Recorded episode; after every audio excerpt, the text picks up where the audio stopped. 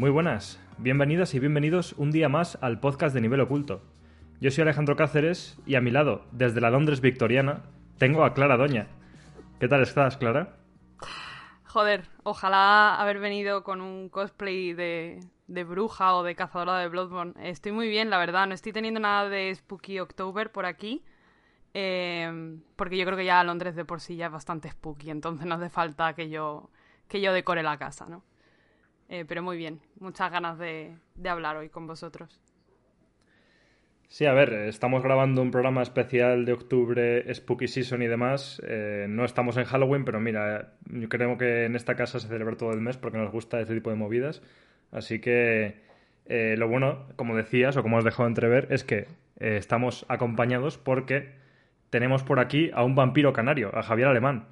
¿Qué tal estás, Javi? Digo, a ver, la Londres victoriana tendrá que decir el Tenerife de Sanguijuela o algo, así que lo has dicho bien.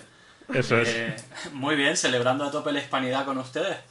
Eh, vengo dispuesto a darlo todo por la, por la patria española hoy en el podcast. Eh, Era de eso el podcast, ¿no? De...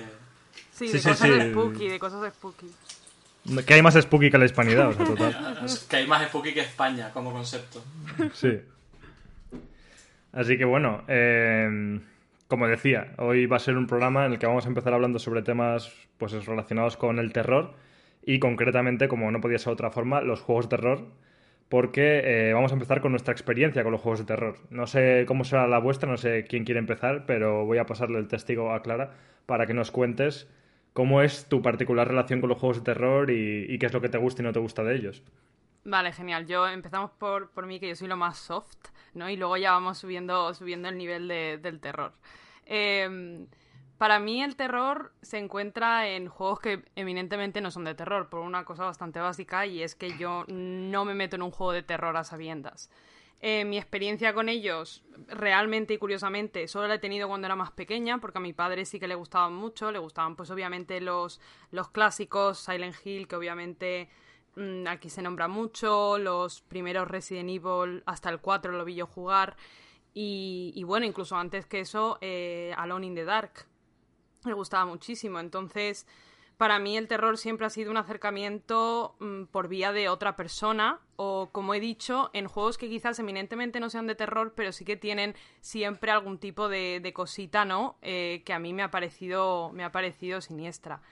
Em, no sé cómo explicar esto, ¿no? Porque hay veces que sí que veo juegos de terror que quizás no tengan ese componente de terror que a mí realmente me daría un miedo horrible, como puede ser un Resident Evil, eh, porque realmente que son monstruos y bichitos y algún que otro jumpscare.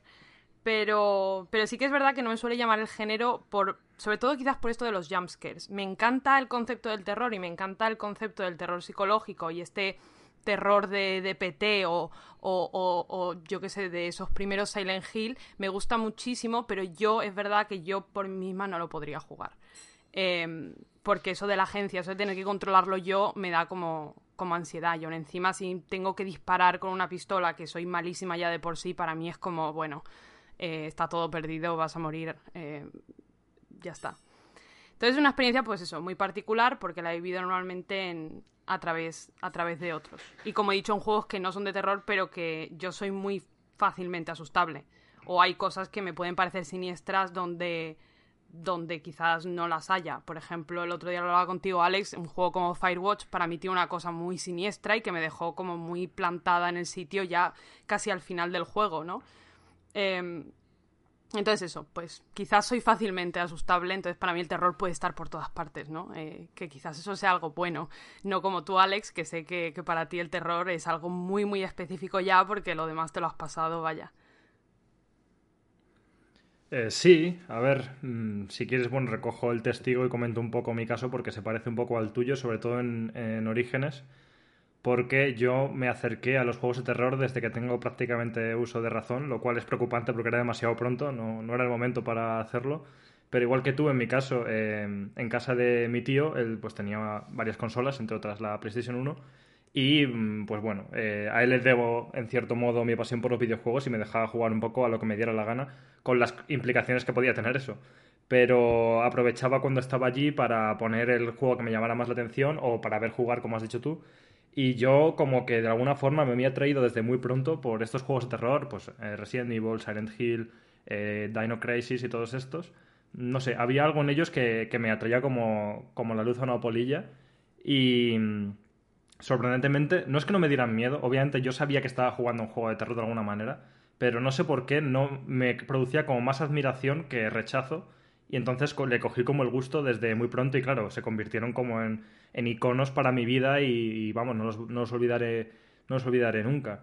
Entonces, no sé, es como que a partir de ese momento empecé a desarrollar una especie de tolerancia según la cual em, como que ahora no me dan miedo, no me producen miedo los juegos de terror, salvo alguna excepción que es de lo que hablaremos después cuando pongamos algún ejemplo de algún juego que nos haya impactado en ese sentido. Pero salvo excepciones, yo tengo como la bendición y la desgracia a partes iguales de que me ponga cualquier juego que me ponga. De hecho, me gusta crear mucho el mood. Juego normalmente eh, a solas, de noche, con todo apagado, a oscuras, con unos cascos que sean buenos y que, mm, que el sonido sea muy envolvente y demás, porque me encanta meterme en, en ese mood, pero a la vez es como que no me suelo asustar mucho, no suelo tener como que dejar de jugar, que mirar para otro lado o no tengo problemas para dormir esa noche. Entonces por eso digo que me da como un poco de pena. Por un lado, porque es como que recuerdo cuando sí que me daban miedo las cosas, que parte de lo que atrae del terror es esa sensación, esa, ese feeling que tienes en el cuerpo de estar asustándote. Y por otro lado, tengo la bendición de que puedo jugar a cualquiera de estos juegos y disfrutarlos mucho y analizarlos como videojuegos cuando hay otra gente que no puede jugarlos. Yo conozco eh, bastante gente que le digo, ay, pues este juego, el otro tal, me dice, no, no, es que yo eso no lo puedo jugar y no voy a jugar nunca. No sé hasta qué punto, que bueno, aquí tenemos a un psicólogo, igual nos puede contar, pero hay como una especie de, mm, de predisposición mental de no jugar a los juegos por lo que crees que va a pasar en ellos y quizás si te enfrentases a jugarlos, tampoco suelen ser para tanto, salvo excepciones. Entonces, es, pero es como que dan mucho respeto a la gente y entonces a mí me gustaría, insisto, que me dieran más respeto del que me dan eh, soy súper fan del género y bueno, y a su vez pues tengo la suerte de poder, jugar a cualquier cosa y por lo tanto es eh, sin duda uno de mis géneros favoritos. Pero bueno, ya pondré como ejemplo ese caso que a mí me aterrorizó cuando hablemos de juegos porque ahora me gustaría saber cuál es la historia de Javier Alemán con los juegos de terror. Pues la verdad que me das un poco el pase de la muerte con lo de la opinión del psicólogo Sí. Eh, esto, esto es el ABC de, de, las fobias, de cómo se mantienen las fobias y de cómo se mantienen muchos problemas. Normalmente en tu cabeza siempre es peor que cómo es luego. El problema es que se produce una cosa que se llama eh, evitación ansiosa. Tú vas evitando, evitando, evitando y el hecho de evitar hace que te resulte la propia evitación te resulta agradable eh, lo estoy explicando como muy manqui, ¿no? Como muy de podcast del Día de la Hispanidad. Eh, la propia habitación retroalimenta la ansiedad que te da. Cada vez que evitas, sumas como un poco más a la ansiedad que te da el hecho de, de no enfrentarte a algo. Y automatizas la conducta de evitar. Por eso muchas veces en las fobias el tratamiento base es la exposición al estímulo fóbico, no en plan, ah, que te da miedo subirte a un avión, pues venga, vamos a un F-18 a dar vueltas como trompo. Que la gente se piensa que cuando se habla de exposición va un poco por ahí, ¿no? Es gradual y tal, pero, pero vamos, es que es el ABC y es más viejo que el cagar, el tema del tratamiento de las fobias. Y con muchos temas de ansiedad que no me voy a meter aquí porque me matan en Twitter también. Entonces, pues sí, tiene mucho esto de... A mí me pasa, ¿eh? Ahora voy a contar yo, pero tiene mucho esto de la paja mental que te haces, del miedo que vas a pasar, frente a cuando empiezas a jugar, que pasas un poco de miedo, pero te das cuenta de que es gestionable y pasas menos miedo. Ya más juegos de miedo juegas, pues menos miedo pasas. Em, yo tengo una relación un poco curiosa con los juegos de miedo, porque siendo un poco más mayor que ustedes, a mí me pilló el primer Resident Evil como súper pequeñito. Tendría como 11 años o 10 años, algo así. Y yo lo empecé a jugar y dejé de jugar del puto miedo que me daba. Eh, me daba auténtico terror. No los, eh, no los sustacos que te daban, como el hecho de ir sin munición, del juego de cámaras, que la verdad que está súper bien hecho, el del primer juego. Y como que lo dejé pendiente, y no fue hasta que me pasé eh, Resident Evil 2, que es un juego que da muchísimo menos miedo y da muchísima más agencia al jugador y más situación de poder, porque es que te montas una armería al final de Resident Evil 2, no del remake, del, del original. Eh, con toda la munición y todas las armas que tienes, especialmente con Leon, que si no recuerdo mal tienes el añadido que le puedes poner a la escopeta, también a la de Serigol, incluso la pistola, y vas como... Llega un punto que te la suda lo que te encuentres. Entonces una vez me pasé ese, como que ya me había desensibilizado un poco, ya había jugado los Silent Hill por el camino y ya me pasé el primer Resident Evil.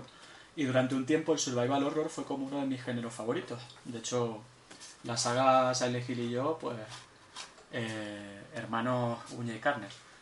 Eh, creo que he jugado prácticamente a todos, salvo el juego arcade que hayan sacado y al Book of Memories o algo así, que se llama uno que sacaron en perspectiva cenital, que era como una puta mierda. Sí, el de la Vita, madre mía. Es mejor olvidarlo. Sí, sí.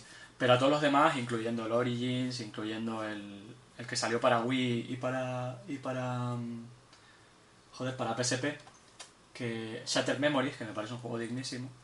Mm, le di ¿Qué pasa? Que luego, por lo que sea, siempre cuento esto, me puse a jugar a rol y dejé de jugar a consola. Y cuando volví, que fue más ya con la 360, jugué muy poquito a. Jugué muy poquito a Play 2. Eh, ya como que no jugaba tantos juegos de terror. Y a día de hoy soy un cagueta, no juego prácticamente nada de terror. Soy consciente de que si jugara más cosas em, se me haría más fácil, pero realmente no me apetece. Hmm. No, no me apetece pasar por ahí y si encuentro alguna vez algún juego que me interesa mucho ponerme con él, lo hago y lo paso fatal. Estoy pensando en uno, joder, pero no me sale el nombre ahora. Que es en perspectiva lateral. Que hizo el tipo de. Un tipo que hizo una especie de Silent Hill. Que lo llamó. ¿Lone Survivor? Ese, joder, Lone Survivor. Estoy pensando en ese. Que me acuerdo que además lo empecé a jugar eh, en Fuerteventura después de haberme hecho un esguince en el pie y estar tirado en el sofá yo solo en una casa y, la verdad que lo pasé bastante mal porque es un juego que se pasa mal, pero me pareció una maravilla. Pero no sé si te he respondido, pero bueno, básicamente mi relación ha sido de darme mucho miedo a jugarlo todo, pero todo, cualquier survival horror que conocía, incluyendo pestiños como Galerians o The Suffering, que me acuerdo que salió creo que para PS2, jugaba todo y luego dejé de jugar solo jugué así como cosas más recientes, recientes te hablo de 360, al último Silent Hill, a Downpour, y a, bueno, Homecoming, y el anterior y tal. Y luego como que no ha sido algo lo que haya jugado mucho después, y creo que me he desensibilizado. De hecho, Resident Evil 7 me lo miré en un Let's Play porque no me apetecía exponerme a él, la verdad. Así que de mucho miedo a poco miedo a mucho miedo otra vez. Joder, es curioso. Yo no habíamos hablado nosotros de esto nunca y pensaba que, seguías a tope.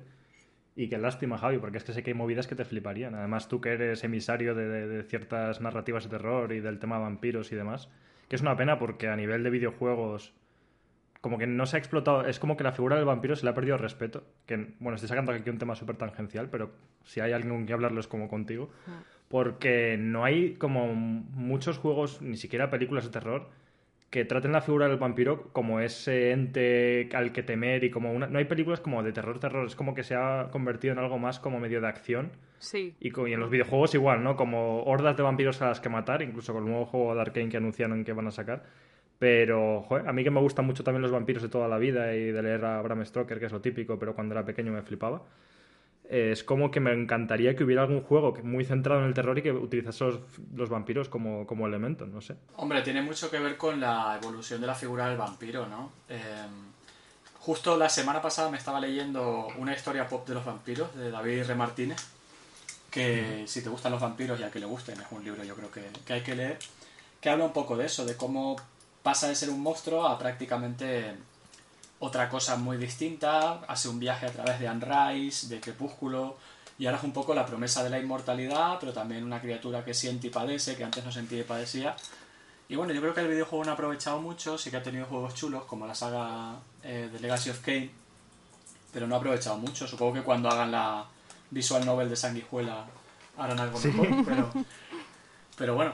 Eh, me hace gracia que me digas esto porque a mí el tipo de vampiro que me mola no es el tipo de vampiro del terror, ni es el tipo de vampiro que yo he escrito en Sanguijuela, que es más de terror eh, y enemigo del sol, sino que es el tipo de vampiro de Unrise. Es eso el que soy yo más famoso, que soy un, o sea, más famoso, más fan, que soy un súper romántico para eso, pero sí es verdad que está como muy descuidada y el juego este de Arkane, aparte de que me, para mí ahora mismo tiene una pinta de puta mierda, me parece como una ocasión súper perdida para hacer otra cosa, pero bueno, habrá que verlo también. Sí, bueno, no hablemos de Arkane porque. Bueno, luego hablaremos un poquito de Arkane porque tengo pensado em, recoger cables sobre lo que dije de la semana, bueno, la semana pasada, claro, si grabamos una vez al mes, el podcast anterior. Pero vamos a volver a centrarnos en el tema porque es que si no nos vamos por las ramas y ya, ya tenemos momento para ello. Venga. Eh, me quedo con algunas de las cosas que has dicho y sobre todo son las que yo les doy como mucha importancia, como el, asunto de la agencia del jugador o de la jugadora. Porque eh, creo que si a mí no me dan más miedo los juegos de terror, también creo que es por cómo están hechos los juegos de terror. Y creo que aquí podría haber como categorías incluso, porque los juegos incluso los más clásicos que hemos jugado, mm, salvo pues, Resident Evil original y, el primero o el segundo Silent Hill, eh, porque ya el tercero empezaron a meterle movidas un poco más locas, pero son juegos que sí que jugaban más, valga la redundancia, con el factor de la indefensión de quien jugaba. Y bueno, como decía Clara, Alone in the Dark como, como exponente original, igual. Y progresivamente se fueron convirtiendo más en survival horror, si acaso, pero en el que tenías muchas capacidades para sobrevivir, ¿no? Y, eso hace pues que para mí la diferencia que tengo, porque yo por ejemplo soy un poco más cagado con el terror para el cine, paradójicamente. Y todo esto tiene que ver incluso con una experiencia personal y es que creo que lo he contado alguna vez, no sé si aquí, pero cuando era muy pequeño eh, alquilé un VHS de South Park y cuando lo metías te aparecían trailers en los VHS y me apareció un trailer de la película El Exorcista. Y claro, yo era muy pequeño y me quedé como traumatizado, pero que flipas de qué barbaridad es esta, qué horror, qué miedo, porque es una película que en su día, joder, incluso para quien la viera ya de adulto acojonaba que flipas. Y claro, yo no estaba preparado para ver esa movida. Y, me quedé como loco y dije, esa película está maldita, de hecho, confieso aquí en directo, yo no he visto esa película todavía. Y no, no tengo plan de verla, puedo ver casi cualquier cosa, pero yo El Exorcista lo tengo como vetado. He visto películas de exorcismos, pero El Exorcista, la original, para mí es una película maldita. Y tiene mucho que ver con lo que, con lo que comentabas tú, Javi, de cómo he tenido como ese miedo y he alimentado el no enfrentarme a él y eso ha creado una bola gigantesca para algo que podía ser mucho más trivial, claro, algo que podía ser súper trivial y decir, no, no, venga, no puedo ver esa película. Y me pasa eso, que con el cine, eh, como que tengo más respeto, yo creo que incluso por esa experiencia, aún así veo muchas cosas y me encantan, pues no sé, acercamientos más modernos como los de Ari Aster o, o yo que sé, cualquier tipo de peli, o no sé, eh, ¿cómo se llama este otro director? El de La Bruja. Ah. Mm, no me va a salir el nombre, pero sí sé cuál es. Sabemos quién es. Eh, me encantan ese tipo de pelis y demás, o sea, las que son buenas, que tampoco son muchas, me encantan, pero que le tengo más respeto. Y todo esto tiene que ver con la agencia y con lo que yo puedo hacer dentro del juego y lo que no. Entonces, tradicionalmente, los videojuegos clásicos y en momento actual, dentro de lo que cabe, se ha promediado mucho la figura del juego en el que se va haciendo, se va evolucionando hacia la acción y la indefensión pasa a un segundo plano. Y entonces, claro, cuando hay un juego en el que hay un enemigo o algo que te persigue, que es lo que normalmente suele dar miedo, porque es en lo que suelen poner el foco, y creo que eso es un error, en que haya algo que te persigue o que te acecha o que te va a matar, y eso como que tiene que darte miedo. Y cuando ese es el caso, en el momento en el que yo como jugador veo eh, qué es lo que me está persiguiendo y me enfrento a ello y lo mato, que es algo que podría ser como metafórico en la vida real y literal en el juego, cuando cojo a lo que me estoy enfrentando y me enfrento de cara a lo que me estoy enfrentando y le pongo cara al bicho, como es un videojuego y como yo tengo control sobre eso, por un lado veo que es un modelo 3D medio putrecillo que lo disocio de la realidad, que de esto ya hablaremos también, pero creo que el factor visual en los juegos de terror es muy importante y los gráficos son muy importantes. Pero si veo un modelado 3D de un bicho raro y tal, en el momento en el que ya lo he visto físicamente, no cuando hace ruido y yo no sé dónde está y me está dando miedo porque no lo veo, sino cuando está por ahí y no, no lo veo, o sea, al revés, perdón, cuando lo veo, se me quita todo el miedo porque ya sé lo que es y le pongo cara, entre comillas, y, lo trivializo porque lo veo como surrealista o, poco intimidante por ser un porque lo, identifico como un elemento de un videojuego. Entonces ya me deja de dar miedo. Y después me puedo enfrentar a él con las herramientas que tenga. Pero es que incluso en el caso de no poder enfrentarme cuando un enemigo me mata en el juego y yo reaparezco eh, le pierdo la tensión a la muerte porque sé que no tiene valor, porque sé que en, el videojuego como puedo fallecer y reaparecer indefinidamente, ¿por qué debería tener miedo a eso si no pasa nada? ¿no? Es como voy a... En la vida real, em, si me pasa algo, pues me muero y ya está. O en una película me dan más miedo porque precisamente yo no controlo lo que le está pasando a la gente que está dentro de la película. Yo solo puedo ser un testigo y sufrir por lo que les pasa y sé que ellos van a sufrir porque la película está diseñada para eso. Entonces, eso a mí me genera como más ansiedad porque no soy yo el que domina la situación. Y yo en la mayoría de juegos de terror siento que domino lo que está pasando. Y creo que es uno de los factores más importantes Entonces, claro, luego surgió toda esta ola de videojuegos de terror que, que volvían a poner el foco en la indefensión a partir de Amnesia y demás. Y creo que eso fue una idea inteligente y de hecho Amnesia eh, de Dark Descent, creo que se llama el primero, me parece un juegazo y efectivamente marcó época porque... Mm, de hecho le ha, le ha emulado todo el mundo. Parece que no hay otro tipo de juego de terror después de Amnesia. Eso es, y eso debería dar como alguna pista, ¿no? Y del juego que hablaré después, que bueno, spoiler, es la demo PT de Silent Hill, también se ha creado eh, escuela de eso. Y, por qué, no? Te preguntas por qué. Pues porque algo hacen muy bien y yo creo que hay gente que, que no lo entiende, que no entiende por qué esos juegos de terror funcionan mejor. Y es precisamente por, porque se dan cuenta de cuáles son los elementos más útiles para crear una buena sensación de tensión en un videojuego de terror y, y toda esta escalada hacia la acción que a lo mejor viene una vez más porque a nivel económico pues da más beneficios esos juegos porque se acerca más gente, la gente no tiene miedo y entonces se lo compran y la acción vende más, que en el fondo lo entiendo, ¿no? Porque como se supone que los juegos solo se pueden hacer para ganar dinero por ellos, pues mm, es como hasta contraproducente hacer un juego que dé mucho miedo porque la gente no va a querer jugarlo, ¿sabes? Porque, porque la gente va a tener eh, como eso, el prejuicio de que lo van a pasar fatal y no van a querer tocarlo. Entonces no es una decisión comercial muy buena. Pero en fin, eh, no me enrollo más. Sobre todo eso, creo que el papel de la agencia que se da al jugador o a la jugadora es muy importante y creo que muchos juegos no han entendido muy bien cómo jugar con eso para que los juegos den verdaderamente terror y en ese sentido mm, creo que ahora hay exponentes que intentan recuperar todo lo que, lo que hace que un juego sea verdaderamente de terror, pero a la vez está como muy desaprovechada la premisa por, por esto que comento. No sé qué pensáis sobre esto.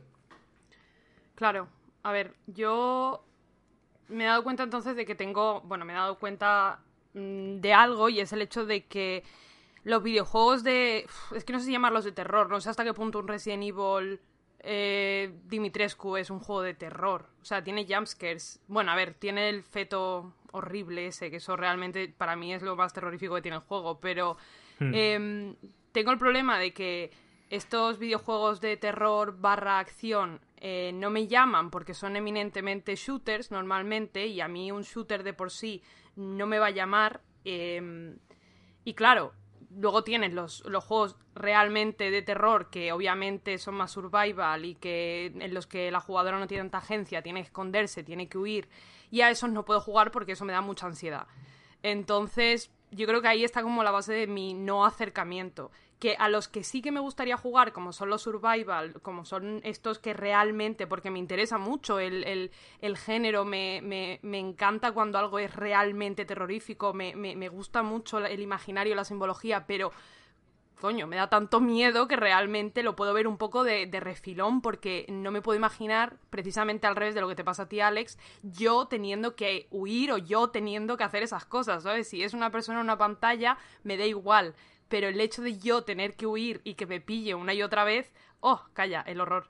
Em, entonces, no sé, me parece, me parece como, como muy curiosa esa, esa, distinción y estoy de acuerdo que, que, obviamente cuanta menos agencia tiene la jugadora en términos de poder enfrentarse a, a esa, a, esa, a ese elemento de, de, terror o a ese monstruo o a ese, ¿no? a ese ente, eh, mucho más miedo da realmente, ¿no? Que sea algo como velado. El problema es cuando ya lo enseñas. Siempre el terror es un poco como la erótica, yo creo, ¿no? Eh, no sé si esto puede tener alguna lectura psicológica chunga caraja y me diga, claro, eres una psicópata, pero me da la sensación de que eso, cuanto más velado, eh, mejor, ¿no? Cuando ya enseñas ya se pierde como, como el misterio, se pierde un poco la, gracia y, y, se pierde como la magia de ambas cosas. Sí, sí, totalmente. De hecho, bueno, lo que dicen siempre, ¿no? De no, no cuentes muestra o eh, que el monstruo más terrible es aquel que no se ve. Yo me voy a remontar porque en 2011, es decir, hace una década, publiqué en nivel oculto cuando estábamos empezando, que está fatal escrito, fatal redactado y fatal todo, una investigación que hizo una empresa que se llama Vertical Slice, que, se dedica a investigar la experiencia jugable del videojuego, e hizo una investigación comparando cinco juegos, Dead Space 2, Condemned, Alan Wake y Resident Evil 5. Bueno, 5, aquí hay 4, Javier. Eh, sí, bueno, estos cuatro, comparando, bueno, respuesta galvánica, pulso y un montón de movidas para ver qué daba miedo a la gente. Y salieron algunas conclusiones curiosas. Eh, como ya has dicho tú, Alex, o como, como acabas de decir tú, Clara, la primera escena donde se revela el enemigo es la que más tensión causa. Luego nos vamos desensibilizando. A mayor nivel de enfrentamientos, menos tensión y menos, menos miedo genera. Eh, otra cosa interesante que salía era que cuanto más se parece el juego a una película de miedo, el jugador no habitual más miedo tiene, mientras que el jugador habitual tiene más miedo cuanto menos scriptado está el juego. Porque el jugador menos habitual se mete más en juegos en tercera persona, mientras que el jugador más habitual eh, está hecho ya al, idioma del videojuego y se mete más en primera. Eh, son cosas curiosas. Luego, yo no sé si la, la lección de juego fue la mejor, pero bueno, hablamos de 2011, porque meter como juego de miedo a Resident Evil 5 da un poco de vergüenza. Sí. Pero, pero bueno, ahí va un poco el tema de cuando no enseñas nada, más miedo pasas, porque al final eres tú el que va pensando un poco y el que va generándose la imagen. Y siempre va a ser peor cualquier cosa que te imagines tú que lo que te presente alguien, ¿no? Mm. De hecho, pienso en la saga Amnesia, el juego que tiene con la oscuridad y con que te persiguen, genera mucho más miedo que si mm. estuvieras viendo a los bichos todo el rato, ¿no? En, en, el primer Resident Evil, la experiencia esta que tenía yo de terror tan chunga, a mí una cosa que me daba mucho miedo era con los juegos, con el juego de cámaras, que algunas veces oías a los zombies arrastrarse o gemir y no hmm. veías nada. Y a mí eso me ponía de putísimo, vamos, me eh, lo pasaba fatal. Eh, en un Resident Evil actual, yo creo que se nota la diferencia entre el 7 y el 8, ¿no? Que el 7 juega un poco mejor con esto de, de generar tensión y de crear miedo Mientras que el 8 ya es la fiesta de las pipas, ya estás ahí disparándote con todo lo que te encuentras y ya es como otro rollo, ¿no? Un rollo más serie B o serie Z, como lo quieras llamar, que, hay gente a la que le mola y perfecto. A mí, ya que has dicho que a mí me apetece tanto como que me maten jugar a Resident Evil 8. Hmm. No, no por el miedo, precisamente, sino por lo que decía Clara, porque lo veo tan shooter, tan... de ir tan a saco. Aparte de que todo el tema de las pajas que se ha hecho la gente a mí es algo que me, me saca completamente del juego y que obviamente es algo que Capcom o quien sea hace para vender más el juego, pero a mí me saca por completo. Eh, me apetece mucho menos que el 7 sabiendo que en el 7 lo voy a pasar peor y tiene un poco que ver con eso, ¿no? Que, que es otra cosa y que sé que al final va a ser, no sé si alguno de ustedes ha jugado Resident Evil 6, yo creo que es una de las peores experiencias, una de las peores experiencias jugables que pasa en mi vida. Eh, menos mal que la última campaña es la que vas con la metralleta disparando a todo el mundo, ¿no? Que es la de Chris. Hmm. Creo que es la última, ¿no? Que la primera es la de Leon. Bueno, luego se van intercalando y tal. Claro, es que se van intercalando todo el rato, es un rollo, ni me acuerdo ya. Sí, pero la última que empiezas, por lo menos de empezar, antes, antes de jugar al, al, intercale este, es la del 6, la, la de Chris. Y yo era como, pero me cago en mi puta vida, ¿qué es esto? Porque, porque voy disparando con una metralleta a un montón de gente. Y yo creo que va por ahí, ¿no? Que cuanta más sobredosis tenemos de, de miedo, peor se pasa. En Shattered Memories, en el Silent Hill este de Wii y de, PSP, eh, no hay armas. De hecho, no, no solo no hay armas, sino que lo único que puedes hacer de los bichos es huir. Es verdad que no todo el juego hay bichos, de hecho solo hay como en momentos muy marcados, que son escenas de acción en, en las que huyes. Y se pasa bastante peor que si tú supieras que te puedes encontrar con cualquier cosa, pero tuvieras un palo o tuvieras una escopeta a mano. Sí, de hecho, bueno, sobre este caso en particular, siempre he tenido la duda sobre si en Silent Hill la radio suma o resta. ¿Sabes? Porque, bueno, en Silent Hill, por si alguien no lo sabe, eh, no es exactamente igual que Resident Evil original porque tenía un poco más de libertad de cámara, aunque iba fatal y casi ni cuenta. Pero como que también jugaba con que se ponían ángulos muy concretos y muchas veces no veías que había más allá y pasaba lo que has dicho tú, Javi, que también para mí era lo, fascinante. Yo cuando era pequeño no sabía jugar bien a Resident Evil y moría todo el rato, pero casi vivía solo de la experiencia de abrir puertas y hmm. de la expectativa de lo que había al otro lado. De hecho, mm, la mecánica, bueno, mecánica, no, es una mecánica, claro, la, pantalla de carga de los Resident Evil de una puerta abriéndose, para mí sumaba al juego, claro, era la polla porque porque era un momento de tensión de qué habrá al otro lado. Y en el momento en el que la puerta tenía una animación de ir abriéndose, yo estaba pensando, imaginando en mi mente qué es lo que me iba a encontrar al otro lado. Luego, efectivamente, se cerraba la puerta y empezabas a oír ruidos sin ver nada en pantalla. Yo vivía solo de eso, o sea, me encantaba eh, esa sensación de, qué habrá ahí. Y en Silent Hill pasa un poquito parecido sin ser igual. Eh, también depende de las zonas, porque es como que hay zonas que la cámara está un poco más encorsetada y hay zonas en que es un poco más abierta. Pero. Sí, también la, la, parte donde más encorsetada estás en el principio del 1. Que tiene un montón de tomas imposibles para irte desquiciando y desquiciando para hasta el momento en el que, lo siento, esto es un spoiler del año 96 me parece, en el que te atacan y te matan, entre comillas, y ya despiertas en la cafetería. Ese digamos que es el momento más loco a nivel cámara, luego como que se contienen un poco, salvo en algún momento. Yo lo que dices de la radio, fíjate, que como no hay tantos enemigos, sobre todo en el primero y el segundo, la radio no pierde efecto. Y como muchas veces tarda en aparecer el enemigo, no es algo instantáneo, te da tiempo a que te vayas poniendo ansioso.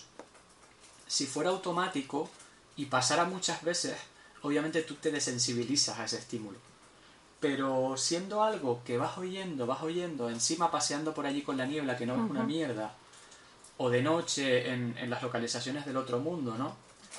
Creo que está muy bien medido. Luego ya en, Silent Hill 3, creo que fuiste tú, Alex, que dijo como que era un juego un poco fulero, ¿no? En el anterior podcast, ¿vale? Estoy contigo totalmente. Em, en Silent Hill 3 creo que ya funciona peor por eso, porque hay muchísimos más enemigos. Ya esperas encontrarte al enemigo. Pero en el 1 y el 2 creo que está mejor medido y por eso la radio no pierde efecto que efectivamente lo perdería si fuera todo el rato. Claro, o sea, sobre todo es por eso, porque en el contexto en el que estás te está avisando de que hay algo, ¿no? Y que si no te avisase de que hay algo, pues igual podría dar más miedo o no, porque efectivamente el sonido de la radio a mí también es algo que me ponía los pelos de punta porque era como Mm, no sabes qué va a aparecer y algo va a aparecer. Entonces, como que tengo sentimientos encontrados. Estoy más a favor de la radio que en contra, ¿eh? Pero es lo que dices tú, al final tiene que ver con cómo y cuánto se utiliza y efectivamente en Silent Hill 3 ya se les va un poco la olla. Y no sé, es un, me parece además un elemento súper guay como idea, ¿no? De que los enemigos hagan que la radio suene. De hecho, bueno, en realidad puedes apagar la radio. Si quisieras jugar una, una partida sin jugar, o sea, sin la radio, podrías apagarla y, y no sé, y a ver qué tal, no sé cómo sería esa experiencia. Sí, de hecho ahí, ahí lo que funciona un poco es la anticipación, lo que decimos de que muchas veces imaginas que es peor. Eh, es eso, como tarda un poco, como tardas en verlo, como no sabes exactamente lo que vas a ver. No recuerdo bien los juegos, pero me suena que en algún momento suena la radio y no ves nada. entonces, como juego... Claro, claro, puede haber, es lo que decía, que como tiene a veces puntualmente situaciones en las que la cámara, insisto, aunque es medio libre, también es como medio fija, es un poco raro, tú puedes cruzar una puerta y se aparece una sensación muy parecida a la Resident Evil, de ver un plano casi fijo, de no ver nada en tu campo visual y la radio empezar a sonar, claro. Entonces, es como que te creáis la tensión porque es como en cierto modo el gemido del, del Resident Evil. Es como por ahí hay algo y no sabemos muy bien lo que es y ahí funciona, en esos casos funciona muy bien. Exacto. Em, te iba a preguntar a ti, Clara, si quieres mm, que nos cuentes alguna experiencia con algún juego en particular. No sé si tienes algún juego como que te haya gustado mucho mm, teniendo elementos de terror o no, o que te haya dado terror a ti por otros motivos y por eso te haya transmitido sensaciones distintas. No sé si tienes algo por ahí. No, yo iba básicamente a comentar un poco en base a lo que estabais diciendo, ¿no? De que yo siempre es una idea que había tenido, ¿no? El hecho de que la cámara fija era por poner un ejemplo, esta anticipación o este no saber, era. Es para mí también una persona, como, como he contado, que ha crecido con juegos de terror eh, siendo bastante pequeña, que no los he jugado, y que, pero que los he visto todos. Eh, para mí la cámara fija era como, como la diosa de, de darme miedo, ¿no? Eh, y precisamente va muy en línea con lo que estáis diciendo, el hecho de oír la radio en Silent Hill al entrar a una habitación que es medianamente pequeña, pero no poder mirar y de repente te aparece una enfermera que estaba ahí en un rincón escondida y cuando ya la, ya la ves ya la tienes encima casi realmente, ¿no? Y, y yo mi primer contacto con el terror yo creo que es el que más me marcó y fue precisamente Alone in the Dark, porque ah, mientras estáis hablando he leído por encima el el artículo de hace 10 años de, de Javier Alemán a nivel oculto sobre, sobre el terror y me ha llevado a otro que dice auge y caída de los survival horror y ahí pues Javier hablas un poco de eso, de Silent Hill, de Alone in the Dark, que es un poco, ¿no? Como muy en tema, por si alguien también quiere revisitarlos. Sí, lo que pasa es que es una vergüenza de artículo, ¿eh? No, ¿Por a nadie a leerse. Bueno, yo a nadie a leerse eso, que es de cuando no sabía escribir. No está tan mal. Yo, yo me lo estoy leyendo y, joder, eh, me, me, causa curiosidad porque precisamente Alone in the Dark es es probablemente el juego que más me ha marcado en eso, aunque Silent Hill me dio mucho más, me dio mucho más miedo. Em, precisamente porque por esto de, de, pasar a una sala y no saber qué había, o yo recuerdo muchas veces que no había, creo que no había puertas, y de repente estabas en una sala mirando un armario y veías las manitas de un zombie poligonado aparecer y eso era como el horror. Eh, también me gustaba mucho el, apartado sonoro porque recuerdo mucho que, al, protagonista, que no me acuerdo cómo se llamaba, mm, no me acuerdo cómo se llamaba, Em, se lo oían los Edward Carnby, ¿no? Sí. ¿Puede ser? Sí, sí, sí, sí. Porque iba a decir, iba a decir Cullen, pero ya, ya nos estamos yendo de madre aquí. Eh, se le oían solo los pasos y a mí eso me encantaba porque era un sonido muy especial, que era silencio absoluto y solamente oían los pasos del, del protagonista y de repente pues oías algún tipo de pasito que era diferente y decías, ostras, si no me estoy moviendo. Eh, recuerdo que, por ejemplo, para sacar el arma tenías que meterte en el menú, porque obviamente no había acceso rápido. Era un juego como, obviamente, es un juego del 92, que es que es el año en que yo nací, que igual ese juego lo vi con tres años. Em, era un juego mucho más torpe, pero es que en esa torpeza estaba el horror de decir, es que no tengo capacidad como... Obviamente tampoco sabíamos que, que se podía tener capacidad para darle a F2 y sacar un, yo que sé, un fusil de asalto. Em, pero no había como capacidad real para enfrentarse a esos enemigos de una manera mm, que fuera rápida, sencilla y limpia. Era todo muy, muy brusco, de tener que abrir el menú, tener que seleccionar el arma, eh, pues un poco como luego pasaba con Resident Evil, ¿no? Y para mí en esa torpeza estaba el horror absoluto, que es, me entronca con todo lo que hemos estado hablando. Eh, además recuerdo que tenía una pantalla cuando cuando te mataban, tenía una pantalla como, como muy sádica, como que iban y colgaban al señor este, y eso para mí era lo más horrible que yo había visto en mi joven vida. Y hasta hoy me acuerdo mucho de ese juego. Y obviamente de Silent Hill 2 eh, por cabeza piramidal, porque fue la primera vez que yo vi un enemigo. No, perdona, la primera vez fue Nemesis, creo. Creo que Nemesis es anterior. Resident Evil 3 es anterior a Silent Hill 2. No lo sé. Ah, pues tengo la duda, pero bueno, está Sí, sí, el Silent Hill 2 es del 2000, de la Play 2 ya, ¿no? Y el, hmm. Silent, sí, sí, sí, sí, sí, es del 98, ¿no? Sí. Sí, es de... sí. Sí, sí. Sí, pero Nemesis, a ver, Nemesis me daba susto, pero lo veía hasta como gracioso, como que le teníamos... Ya hicimos como una coña de Nemesis. Sin embargo, ya Pyramid Head era otra movida, era algo ya incognoscible, ¿no? Era, una, era como otra cosa, eso ya era una, una movida que no sabíamos qué... Además, Silent Hill tiene como un rollo también como sexual raro que era como, claro, para una mente joven o encima, es que eso es, eso, corrígeme Javier, pero es que eso es la, la, fundación de un trauma, el hecho de decir, es que no sé qué estoy viendo. Esto es turbio, pero no sé, no puedo ni siquiera reconocer qué es lo que está pasando aquí. Eh, por ejemplo, sobre todo, claro, sobre todo lo desconcertante, ¿no? La escena en la que lo presentas, dice. Joder, claro, y era como, esto es raro, no sé qué está pasando. Luego a la, a la vejez lo veo y digo, joder, es que tiene su tela. Entonces, para mí, esos, eh, desde luego, Alone in the Dark, el primero, y, Silent Hill 2 son como las experiencias más turbias que yo he tenido. Y eso que yo no lo jugué, pero, pero aún así mi padre tampoco era un pro player, entonces era como si yo lo estuviera jugando, solo que él podía, yo no, pues era tan pequeña que yo creo que no acertaría a hacer nada. Entonces, pues daba muchas situaciones de, de eso, de, de indefensión, de decir, nos pillan, nos pillan. Muy guay. Sobre esto quería comentar dos cosas sobre lo que has dicho. La primera sobre lo de Pyramid Head y Silent Hill 2, que es que además esa extrañeza y esos elementos sexuales no eran gratuitos.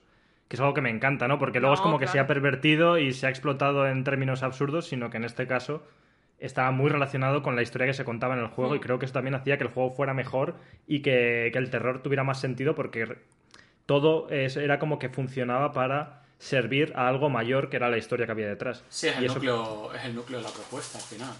Hmm. Efectivamente. Entonces, por un lado, eso, eh, fantástico. Por otro lado, eh, una cosa que estabas comentando que también creo que podemos mencionar es cómo estos juegos clásicos tenían un control de mierda y muchas veces, no sé, es como que se ha dicho a posteriori que como si fuera una cosa buscada e intencionada, yo no lo tengo del todo claro. Y una vez más estoy como con la radio, ¿eh? a mí me encanta jugar a estos juegos, para mí no están ni tan viejos. Este verano me he vuelto a pasar del tirón varios de ellos y me encantan. O sea, los disfruto un montón. E incluso el control este que tienen un poco ortopédico me parece guay. pero no sé, siempre se ha justificado como que fuera algo hecho a conciencia para que el juego fuera más tenso y no lo tengo claro. Es como que le ha convenido como a posteriori, pero Hmm. no, no sé, porque había momentos de mucha frustración en el control que cuando no era ni siquiera necesario. Si hubiera sido algo como muy pensado para ciertos contextos y tal, como que se habría notado más la intencionalidad. Y esto era como un control un poco ortopédico en general.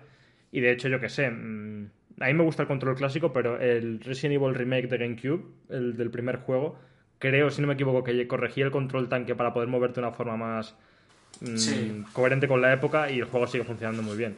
Pero Sí, no yo, sé... no, yo no creo que fuera aposta, ¿eh? Además es tan sencillo de ver como que en Resident Evil 3 ya mejora el control con respecto al 2 y solo hay un año de diferencia entre los juegos, un año, año y medio. Hmm. Yo creo que a, a la que pudieron mejorarlo, lo mejoraron. Luego, obviamente, te das cuenta de que parte de la experiencia era tener ese control de mierda, porque Resident Evil 3, como dice Clara, Nemesis era un poco un meme. Sí. Te sentía, te daba un poco de miedo al principio, pero yo me ponía con mis colegas a, a ver quién lo, quién lo chuleaba, quién lo regateaba mejor, quién se reía de él, ¿sabes? Eh, yo al final ya en cada enfrentamiento lo podías matar y lo mataba porque me porque iba sobrado de munición. Eh, tenías un botón para esquivar, si no recuerdo mal, o una Sí. combinación de botones, Sí, sí. que no la tenías en Resident Evil 2. Podías subir y bajar las escaleras con control manual en vez de dándole a un botón para que las subiera. Entonces yo creo que no era adrede, que, que simplemente era la época, que no habían encontrado la forma de integrar muy bien esos movimientos. Ten en cuenta que eh, eran prerenderizados los escenarios en, y muy fijos en Resident Evil. Y creo que a poco que pudieron mejorarlo, lo, mejoraron. Sí. Son como accidentes favorables, igual que lo de las puertas. Obviamente lo de las puertas es un recurso técnico porque no se puede hacer una transición entre escenas eh, con el hardware del momento que, que evitase tener ese tiempo de carga y a la vez para mí mejoraba la experiencia por todo lo que comento, porque era un, un momento de aguantar la respiración y de crear en mi mente la expectativa de lo que me iba a encontrar. Y el control pues un poco lo mismo. Eh, era ortopédico y punto, no hay que justificarlo y como dices dudo que fuera intencionado, pero bueno, podía puntualmente ayudar a, la tensión por la frustración de no tener un dominio sobre lo que está pasando, al igual que hay juegos contemporáneos que la gracia está en ser torpe o el control sea una mierda, como, bueno, una mierda no, porque está diseñado para eso, pero como, ¿cómo se llama este? El Human, el Human Fall Flat, Sí. que es un juego que si no lo habéis jugado, para jugar con alguien es la cosa más divertida que te puedes echar a la cara, te puedes reír, vamos, o sea, y que el personaje básicamente es como si fuera borracho, para que me entendáis, como que se va Sí. tropezando todo el rato, como que tienes como cargarte las cosas, pero todo es súper caótico, es como si le pesara la vida y Sí, se va cayendo goma. por todas las esquinas. Sí, hay, hay toda, como toda una escuela, ¿no? Que surge del QOP este de Flash. De ahí sale Sí. Octodad, sale Brain Surgeon, bueno, eh, ¿cómo se llama? No sé qué Surgeon. Sale también Manuel Samuel. Hay como un montón de ese rollo. Y efectivamente, yo creo que simplemente se dieron cuenta a posteriori eh, de que a menos... Es un poco la historia del videojuego y del cine, ¿no? Hmm. Cuando no tienes recursos infinitos y tienes que buscarte un poco la vida, suele estar la genialidad ahí. Hmm. Es lo que, lo que dicen siempre de la niebla de Silent Hill. Hmm. Sacaron el, el remake, eh, el remake no, el remaster en Play 3 fue y en 360 Sí, del sí, 2 y sí, del uf. 3, que como mejoraron el motor no había niebla, digo, muy bien. Eh, Horrible, horrible. No, eso es mejor eh, correr un tupido velo sobre esas versiones. Porque aparte de todo, y aquí pues como empezamos a hablar de Konami no terminamos nunca, no sé si lo sabías Javi, pero una de las cosas más terroríficas precisamente de, de ese port es que habían perdido parte del juego, habían perdido la build final y tuvieron que y sacaron una beta solo para sacar pasta. Vendieron una beta como si fuera un juego final y entonces había trozos que no estaban, había Sí. bugs por todos lados. O sea, eso sí que es terrorífico, pero en otro sentido. Sí, tuvieron que regrabar además parte del audio. Bueno, fue un puto desastre. Que al final, pues también el audio de Silent Hill 2 sobre todo era una mierda, porque estaba muy mal actuado, pero contribuía un poco a la experiencia de irrealidad Hmm. Y de mm, irisness, ¿no? I- i- Eeriness, eh, dirían en inglés, Sí. como pues eso, de irrealidad, de, de estar ahí en un entorno que no, es, que no es del todo lo correcto que podría ser, de que pasa algo peor. Y creo que mm, en el 1 también, el doblaje es bastante malo. Y creo que eso contribuía. Como dices, es un accidente afortunado. Yo, por adelantarme a tu pregunta, eh, me pasa un poco como a Clara. Yo, Alone in the Dark, lo vi en casa de un amigo muy pequeñito yo, pero no llegué a jugar. Pero digamos que mi primera experiencia grande después de, Resi- de- de Resident Evil este que no quise jugar fue con Silent Hill.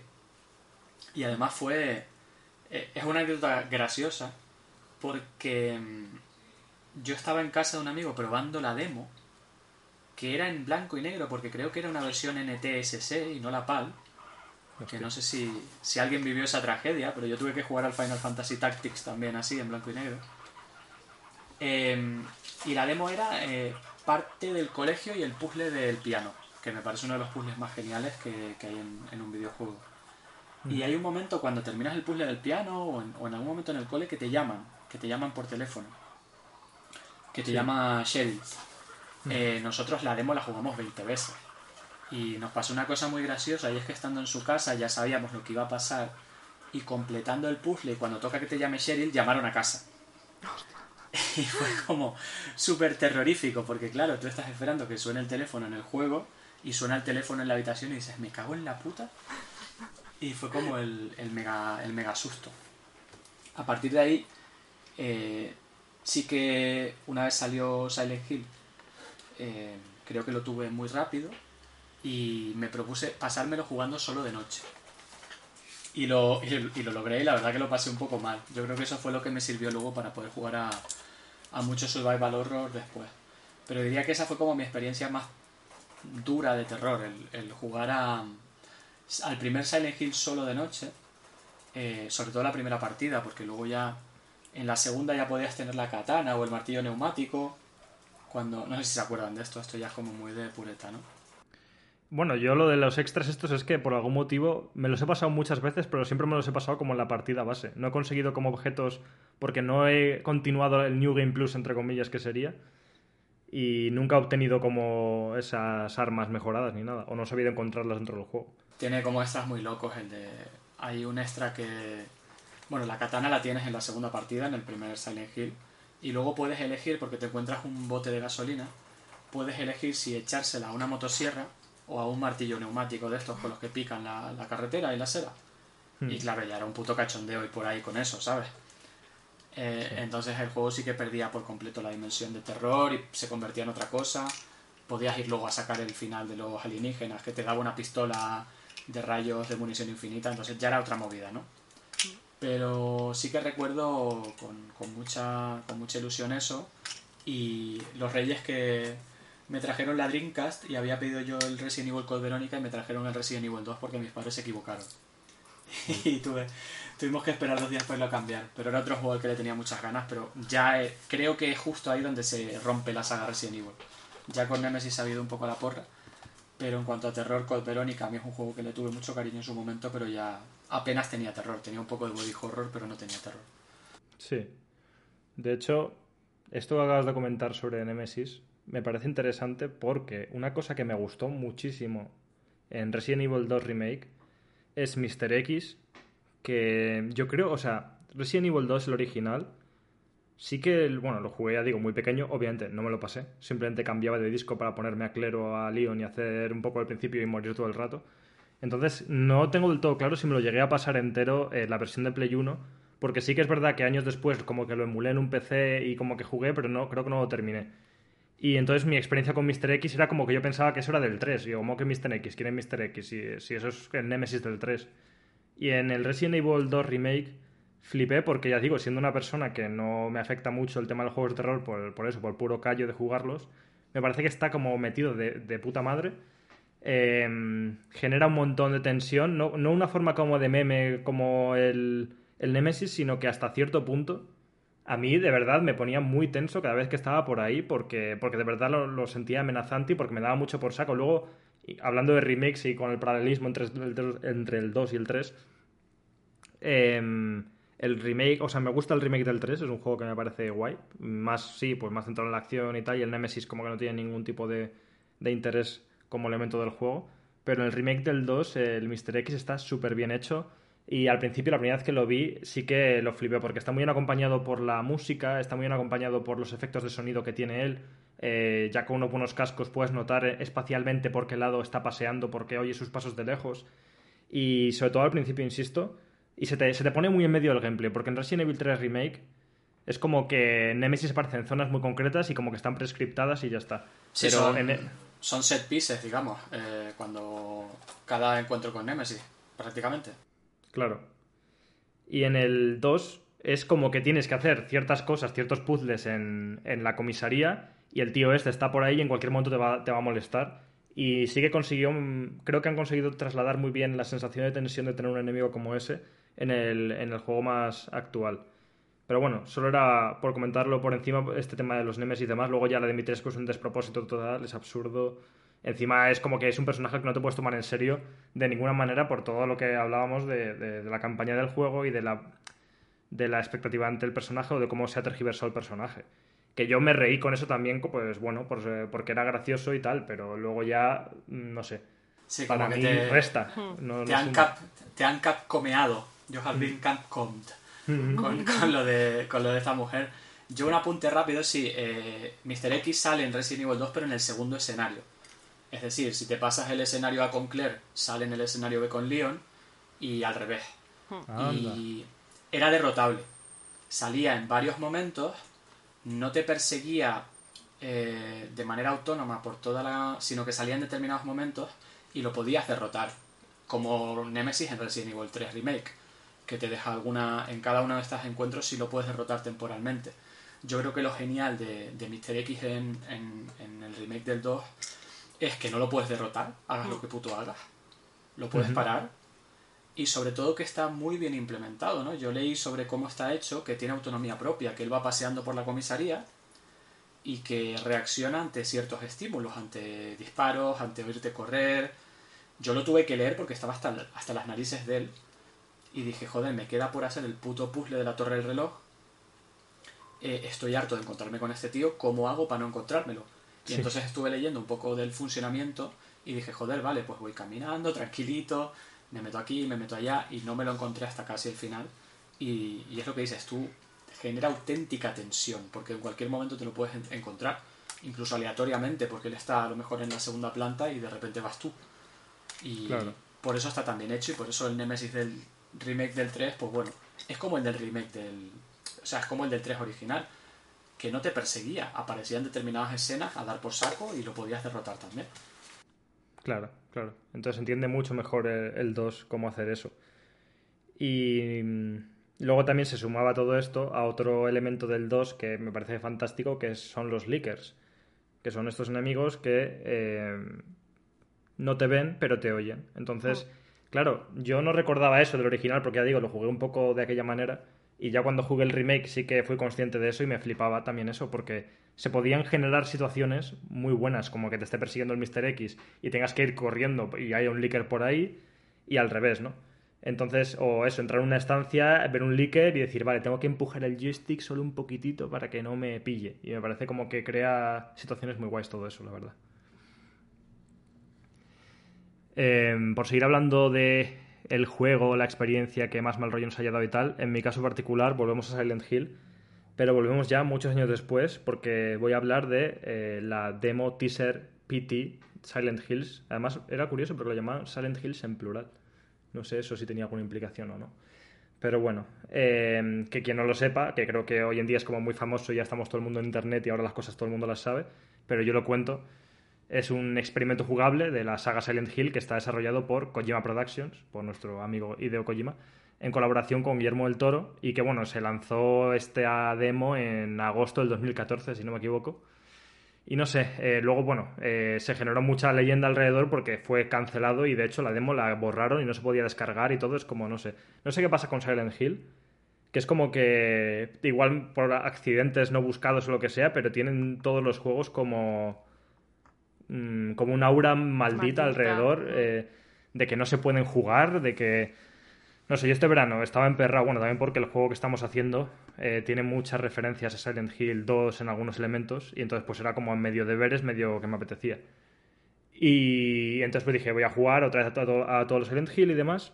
Y bueno, mm, salvo la versión que como ya hemos comentado antes es mejor olvidarla de Play 3 y 360 de Silent Hill 2 y 3. Eh, es como que no, es imposible jugarlo a no ser que te compres una Play 2 o tengas una Play 2 y juegues al disco original de Play 2 y demás. Y es curioso, ¿no? Cómo se generan estas situaciones, o lo, mismo, que se, es un código que se ha perdido. O sea, se ha perdido el código fuente de los juegos, no se pueden remasterizar bien y, Y no sé, y en Silent Hill PT pues lo que pasó es que lo cancelaron, borraron la demo y todo y como que se ha creado un aura ahí de misterio que ha atraído más a la gente hacia el juego en realidad que al revés.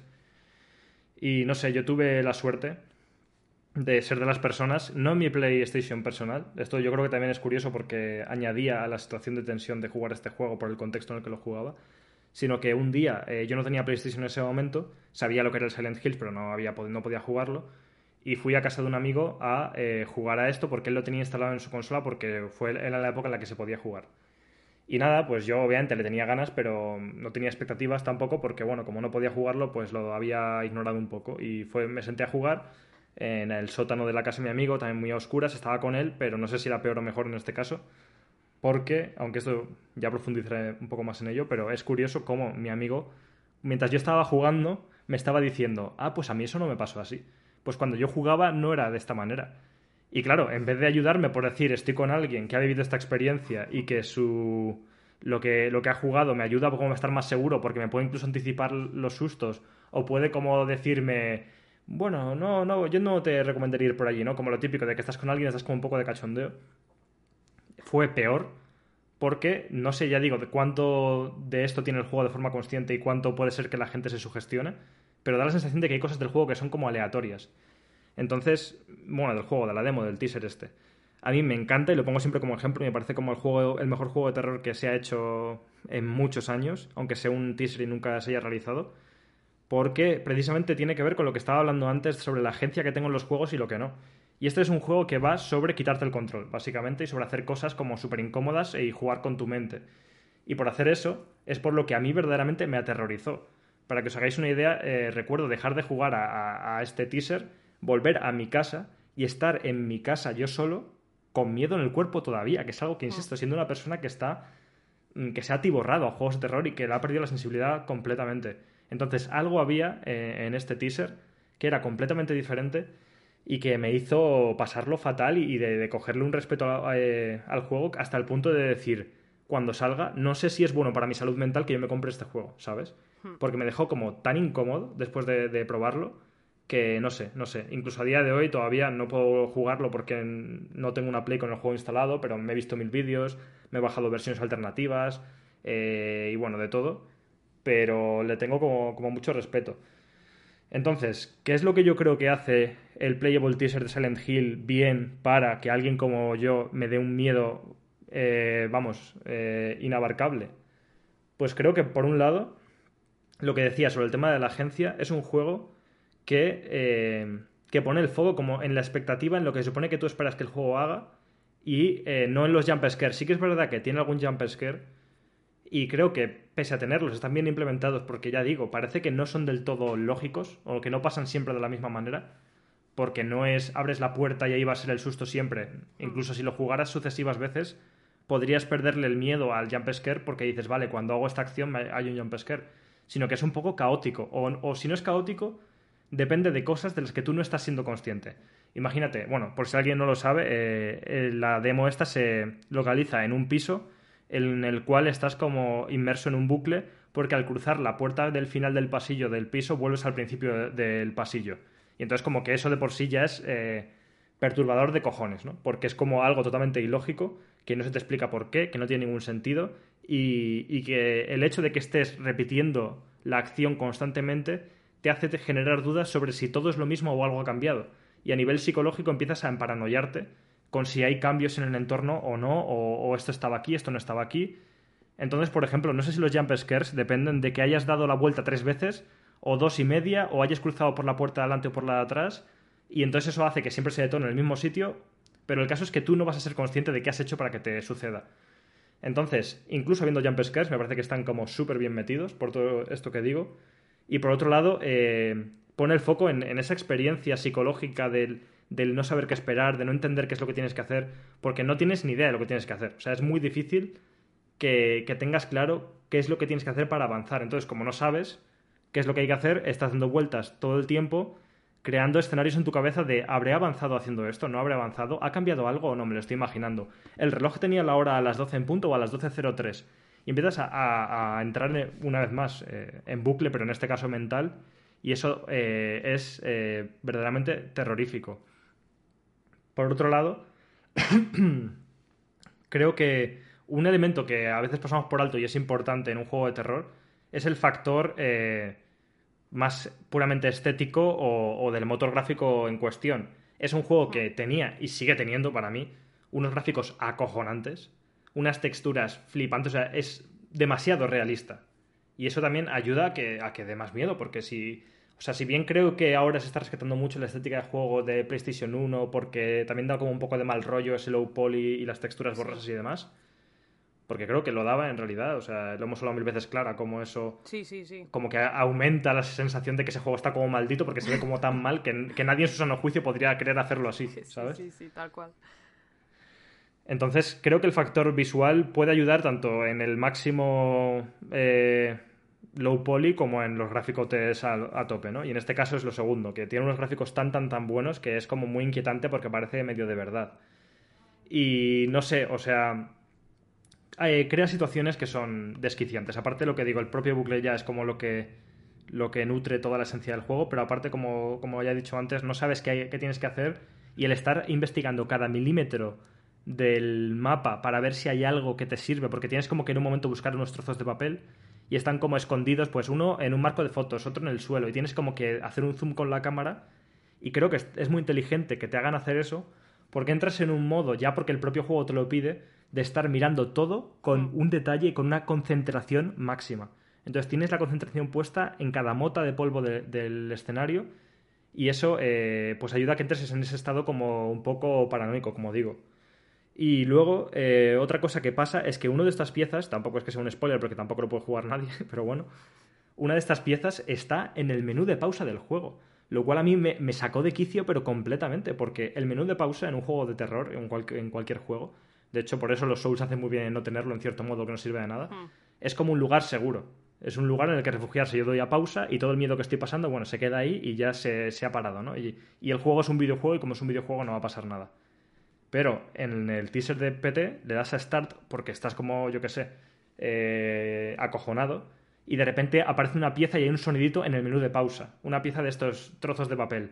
Y claro, me pegó un susto increíble y me, entró una congoja de, espérate, que el juego está rompiendo la pantalla y la próxima pieza me lo voy a encontrar encima de la mesa, ¿sabes? Imagínate. y, eso, joder, me parece terrorífico, pero, pero al máximo. Y no me voy a enrollar mucho más porque es que podría estar cinco horas más hablando de esto, pero eh, otra cosa que por lo visto quería haber hecho Kojima, lo que me parece demencial, o sea, es que casi el juego debería estar prohibido y, me gustaría preguntaros qué pensáis sobre esto porque yo creo que se puede llegar a hacer un juego de terror tan bueno que sea hasta peligroso, ¿sabes? Para la, para la, para la gente, ¿no? Que jugarlo te pueda perturbar más de la cuenta.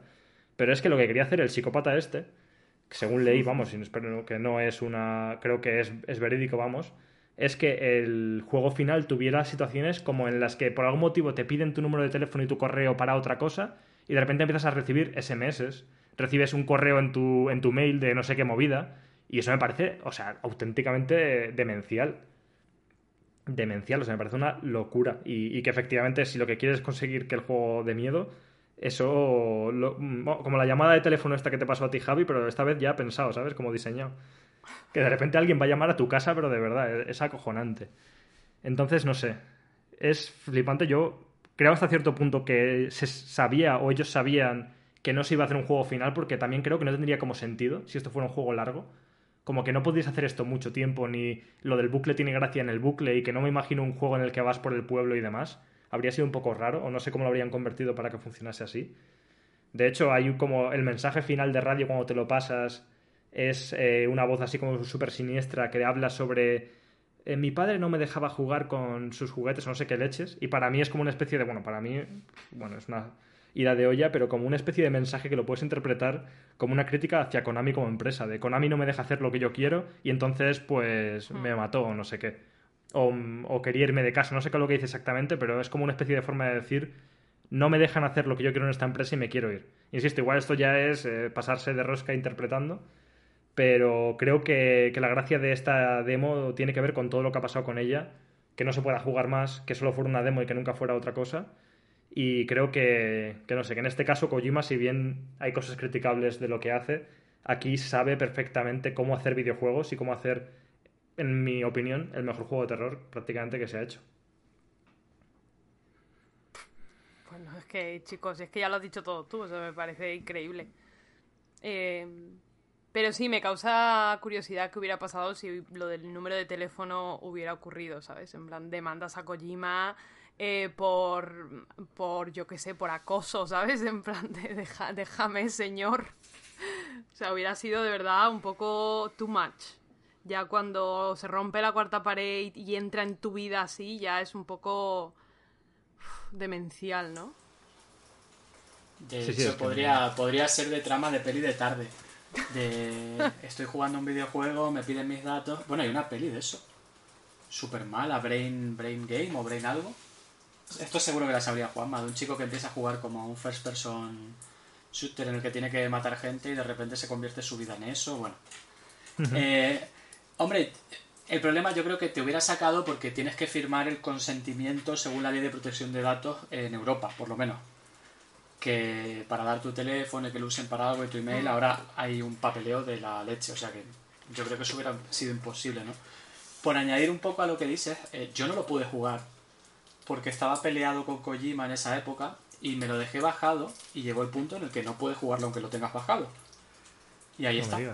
Eh, creo que no, que una vez... yo creo que sí que puedes, ¿eh? Lo digo porque conseguí ah, con la PlayStation de un amigo que tuvo el juego instalado en su día, aunque ya no te lo puedas descargar, puedes hacer como una serie, especie de hack raro para volver a bajártelo y sí que se puede ejecutar. Lo tengo que mirar porque esto fue en PS3, ¿verdad? No en PS4. En la 4, en la 4. Ah, en 4. Vale, a mí la 4 se me jodió por el salitre del mar cuando vivía en Gran Canaria y reventó por dentro. Así, bebíamos al lado del mar y reventó por dentro. Y en esa lo tenía instalado y la siguiente que pillé no. Entonces no sé si al tenerlo en mi en mi, en mi cartera de compras o algo podría mirar, pero no lo pude jugar, la verdad. Luego lo he visto y me parece una maravilla, a tope con todo lo que dices. De hecho, es que ha sido tan influyente que hay juegos que beben de, de, PT. De hecho, cuando se, se, confirmó que no habría juego, creo que se anunció Allison Road, que luego fue cancelado. Y hay otro que está disponible en Steam, no lo he probado, que se llama Visage, Visage, que, que está ahí y que está inspiradísimo en PC.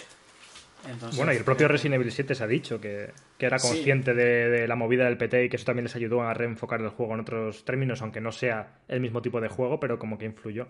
Sí, ha creado escuela y bueno, se han intentado reproducir, insisto, por este ambiente maldito que hay alrededor del juego.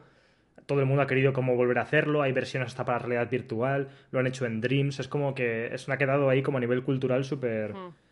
no sé, súper marcado, es, muy curioso. Sí, que yo creo que ahí tienes la prueba de cuando algo influye tanto en eso, en que, joder, pues todo el mundo quiere hacerlo. Hmm. Y creo que efectivamente no habría funcionado como juego completo. ¿eh? Yo creo que hasta eran conscientes, hasta con lo del teléfono y todo esto, es como la típica idea que tienes como director creativo de, Buah, estaría todo guapo hacer esto. Hmm. pero que luego en la práctica pues no habría tenido sentido del todo. Es, es que no me imagino, ya te digo, me imagino otra cosa de hecho, bueno, todavía siguen habiendo rumores de que Kojima pudiera estar trabajando en Silent Hill y demás, ya veremos, porque es que nunca se puede saber, o si lo ha hecho alguna vez y ya no trabaja en él. Pero este juego, no, esta cosa solo podía ser esto. No es que no me lo imagino como un juego completo de otra manera, no sé. Y, y ya digo, para mí es como que entiende perfectamente cómo, cómo funciona el terror. Y por poner un contrapunto, porque creo que el programa de hoy está siendo demasiado poco vinagre y aquí hay que meter un poco de vinagre de vez en cuando. creo que quien no tiene ni puta idea es eh, Blubber Team o Bluebird Team, que son los de Layers of Fear. Eh, luego han hecho ahora este Silent Hill Wannabe, que es el. ¿Cómo se llamaba, hombre? Si este lo, quiero yo, me lo quiero pasar, que todavía no me lo he pasado, lo he jugado un poco. El, este que ha salido en Game Pass. Ah, de medio. De, Ah, sí. Luego también son los del Observer y demás, que ese juego pues me gusta un poco más hasta cierto punto del juego. Pero para mí es el ejemplo, aunque a la gente le gusta bastante, y eso que también pues tiene graficotes, lo que ayuda al terror y demás.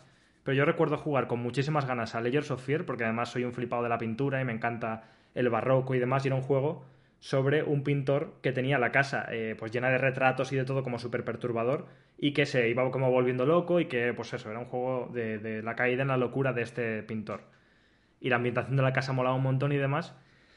Pero es un juego que está rotísimo, o para mí no entiende, pero nada, cómo se hacen los juegos de terror, porque es un juego que eh, simplemente se dedica a pegarte gritos en la oreja cuando pasas por los pasillos. Y esa es como su forma de entender el terror. Y entonces llegaba un punto en el que, pese a que jugarlo, como digo, con toda esta situación ambiental de ponerme oscuras, a ponerme los cascos y demás, era eh, mantener el pulsado el L3 para correr y correr por los pasillos y esperar a que me dieran sustos porque sabía que iban a estar ahí y quitarle mm. toda la importancia a los sustos en sí mismos y por eso me parece que es como no saber hacer juegos de terror. Creo que esto les ha pasado también en, en Observer, que era un juego que me gustaba mucho más cuando no era de terror, o sea, como que la primera mitad del juego vas más pues hablando con la gente, llamando a sus puertas, investigando el escenario que está muy chulo, pero llegado a cierto punto se convierte una vez más en correr por pasillos mientras te dan sustos y me parece como no tener ni idea de cómo, de cómo hacer un juego de terror, ya digo. Yo creo que, nadie ha aprendido mucho de Silent Hill. Quizá el alumno más aventajado es Hellblade. Bueno, sí, buena esa. Por tirarme un poco el pisto aquí. Eh, pero creo que al tener tantos recursos, la gente como que incide en el gimmick e incide en, el, el, qué más puedo hacer, qué más puedo añadir y nadie se ha planteado pues lo que dices tú, realmente PT funciona porque está circunscrito a, a, una, a una casa y ya está, y a una duración. Seguramente si alguien hace eso durante 10 horas, vas a buscarle para reventarle la cara a puñetazos. De tío, me has hecho perder 10 horas de mi vida hmm. y esto perdió efecto pasada la primera hora. Creo que es uno de los problemas, ¿no? Que mm, uno no se centra ya tanto en en diseñar la experiencia, sino que se centra en lo que tiene que durar, en cómo tiene que ser, en todo lo que puedo hacer, todo lo que puedo implementar, y, por eso deja de funcionar. Creo que a mí es que Resident Evil 8 me parece un juego mediocre. Sé que mm. habrá gente a la que le guste mucho, pero creo que Resident Evil 8 peca de eso, ¿no? De vamos a darle más cosas a Resident Evil 7 y por el camino vamos a joderlo. Entonces, creo que va un poco por esto que dices tú, de bueno, creo que Bluebird Team vio cosas, eh, también yo creo que se dejaron influenciar mucho por, por el estudio este, por Frictional Games, son las de Amnesia, sí, ¿no? Sí. Eh, pero, pero no es lo mismo ver que entender, ¿no? Claro, porque para mí Frictional Games se entiende muy bien, salvo que no me gustó, me pareció una decepción enorme el último Amnesia Rebirth, no sé cómo se llamaba, algo, de, algo por ahí va. Eh, no me gustó nada pero el primer Amnesia lo juego varias veces y una vez más es un juego que sí que sabe lo que hace, lo hace muy bien, no es la misma línea de lo del PT aunque tenga cosas en común y funciona perfectamente, o sea, es un juego que normal que, que sembras escuela. O por ejemplo Outlast, que es un juego que, es mucho más agresivo y sí que hay como alguien que te persigue y tal, pero me parece que está súper bien medido cómo se juega el juego, cómo son las mecánicas. Y aunque no a mí personalmente no me da miedo, sí que me genera una tensión importante. Pero esto que estabas diciendo, Javi, me sirve para hacer un pequeño comentario antes de pasar a lo que habéis jugado, porque la semana pasada, bueno, estoy con la semana pasada obsesionado, el mes pasado, es que no hacemos tantos podcasts, em, recomendé o hablé bien de mis primeras impresiones de Deathloop, y siendo yo un gran fan de Arkane, y lo sigo siendo, eh, creo que, que, no estoy de acuerdo con lo que dije y siento como la necesidad de brevemente corregir eh, lo que opino sobre el juego precisamente por cosas como lo que dices, ¿no? O sea, creo que es una, sensación que tengo en general, y sé que no soy el único, de que hay una gran mayoría de juegos que mi percepción sobre lo buenos que son cambia en función de las horas que juega el juego. Y eso no es culpa nada más y nada menos que de cómo esté hecho el juego, porque quiero decir, si el juego es bueno, que siempre ponemos el ejemplo de los Souls, por ejemplo, hmm. me da igual que echarle 20 horas a un Souls que yo estoy al final tan a tope como al principio. Pero en el caso de Deathloop, o bueno, de muchos juegos en general, yo tengo siempre esa experiencia de este juego es la hostia y sería la hostia si hubieras durado 5 horas en vez de 30, ¿sabes?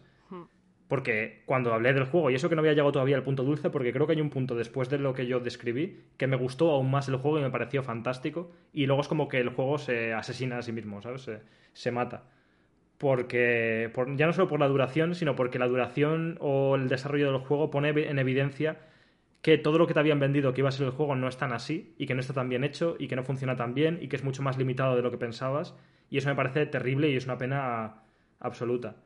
Que no sé, esto, esto en realidad da para un tema que podríamos hablar en otro programa sobre el hecho de cómo ya incluso me da la sensación de que los desarrolladores hasta cierto punto, sobre todo AAA, son conscientes de que la gran mayoría de la gente no pasa como de la mitad del juego y entonces como que ponen toda la carne al al principio y el resto lo hacen un poco para terminarlo y he pasado otra cosa, a veces porque no les da tiempo, porque se queda sin presupuesto o porque lo quieren hacer así y ya está.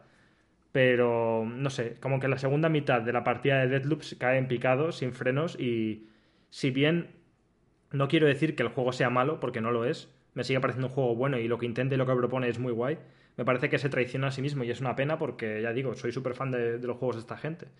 Y sobre todo, por terminar, eh, básicamente es un juego que intenta hablar o oír de la agencia que tienes como jugador para enfrentarte a la situación, eh, utilizar el bucle a tu favor y cumplir tus objetivos.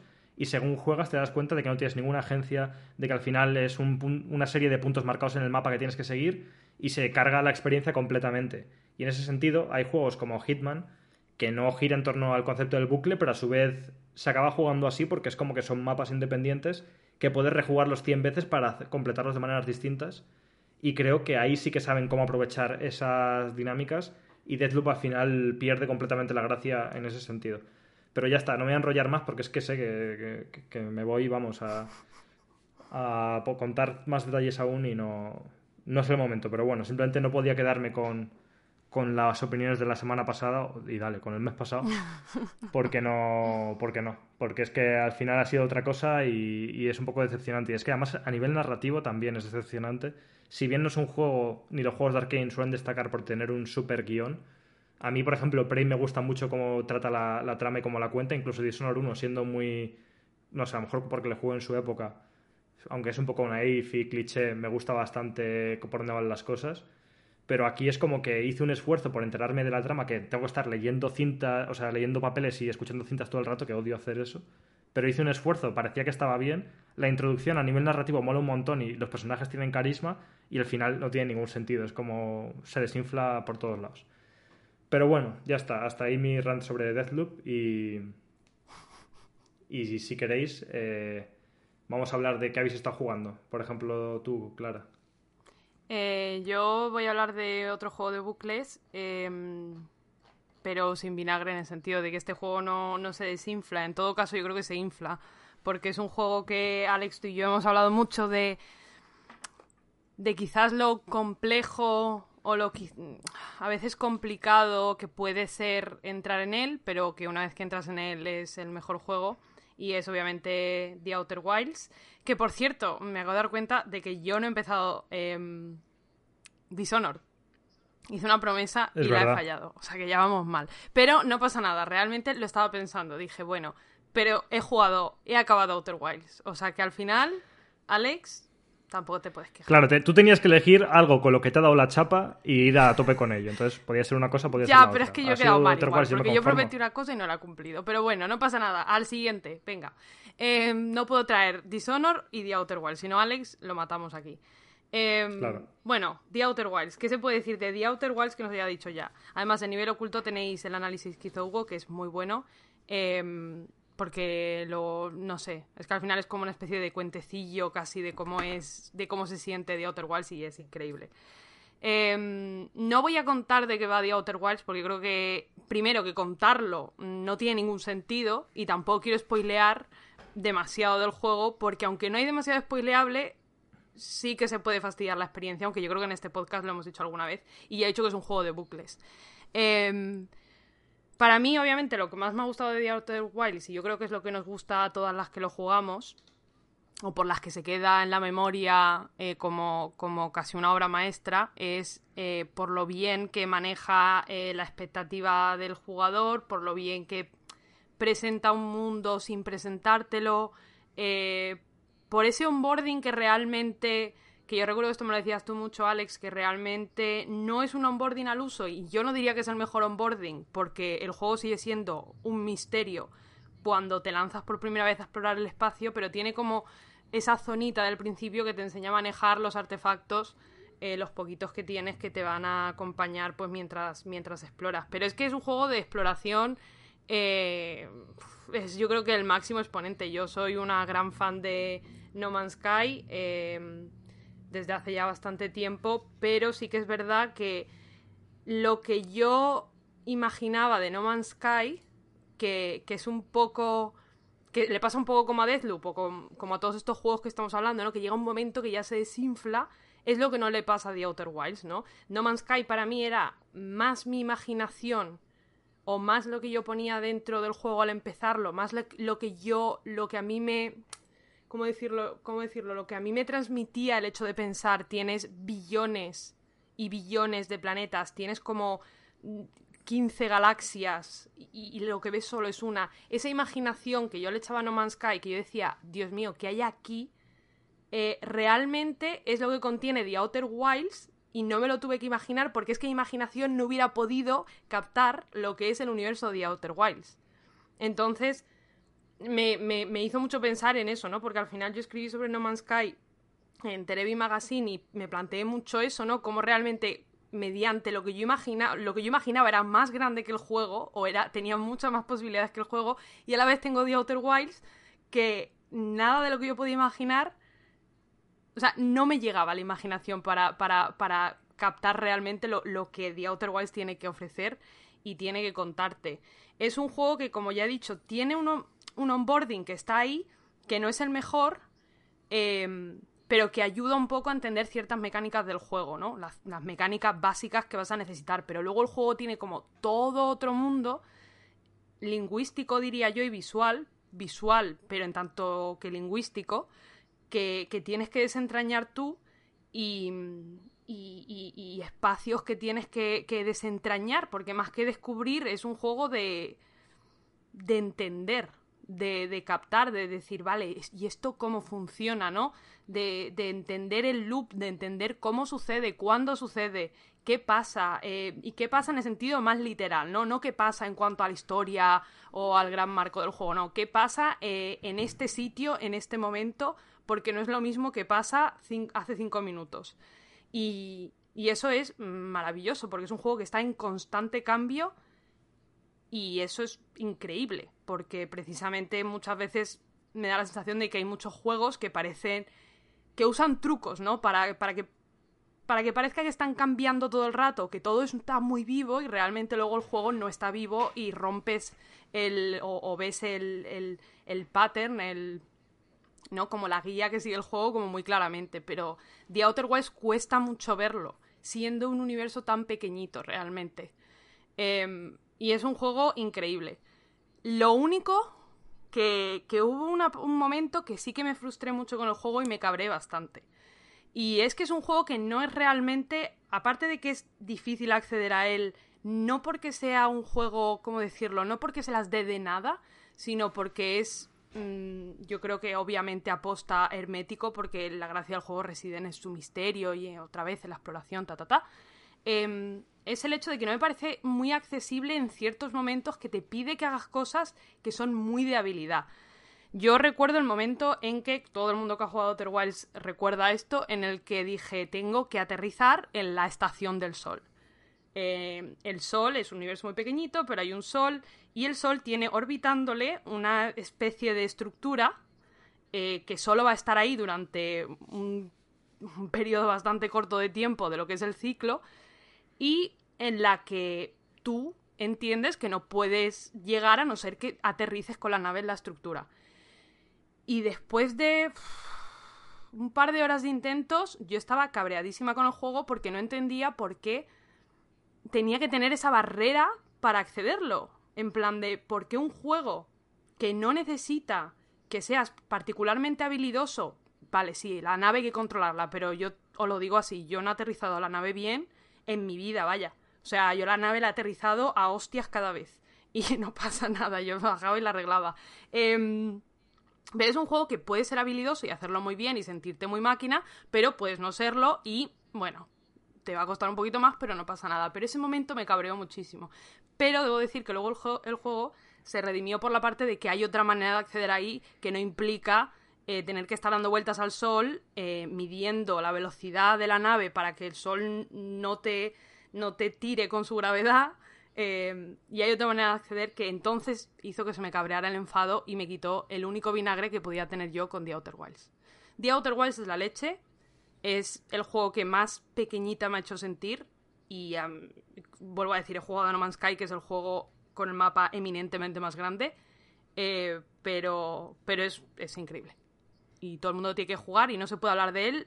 Mm, o sea, tenéis que jugarlo. Es que no, no hay otra cosa. No se puede decir otra cosa. Mira, otro que tengo yo pendiente para cuando tenga un rato para ponerme bien y pues me das más ganas de jugarlo. Eh, aparte de ahora que ha salido el DLC, pues hmm. está como la excusa, ¿no? Para, para retomarlo. Eh, yo antes de entrar al trapo, eh, un poco lo que decías de No Man's Sky, a mí me pasó como a ti. A mí cuanto más le añaden, menos me gusta. Hmm. y lo que me enamoró fue la idea inicial del juego. Luego escribí en nivel, en nivel oculto sobre eso, que probablemente fuera culpa mía que luego no me encantara. Porque yo tenía una idea sobre el juego que fue la que el juego me dio realmente, pero resulta que a mí no me gustaba tanto me había yo hecho un poco la idea de que yo era de una forma y luego no era de esa forma. Y creo que también fue una experiencia muy interesante de jugar.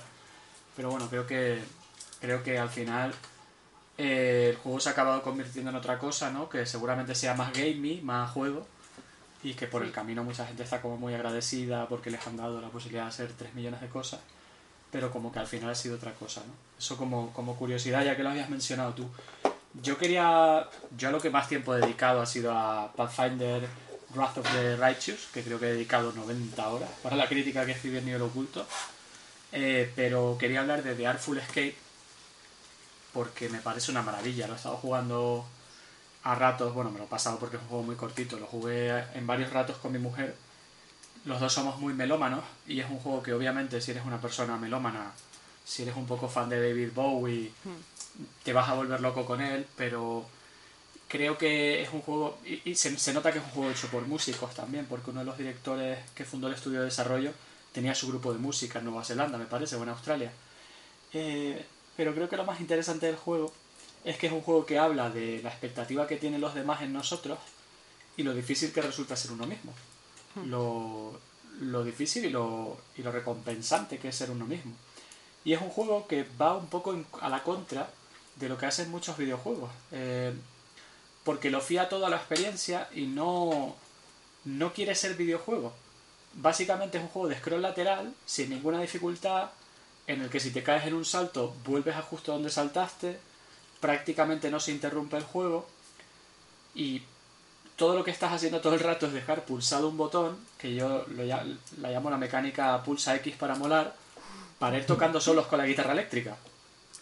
Es decir, tú vas de punto A a punto B tocando solos con la guitarra, dejando el botón apretado, sin que te resulte difícil y sin ningún tipo de problema, y viendo cómo el escenario reacciona a tu música, porque no es lo mismo si tocas que si no tocas.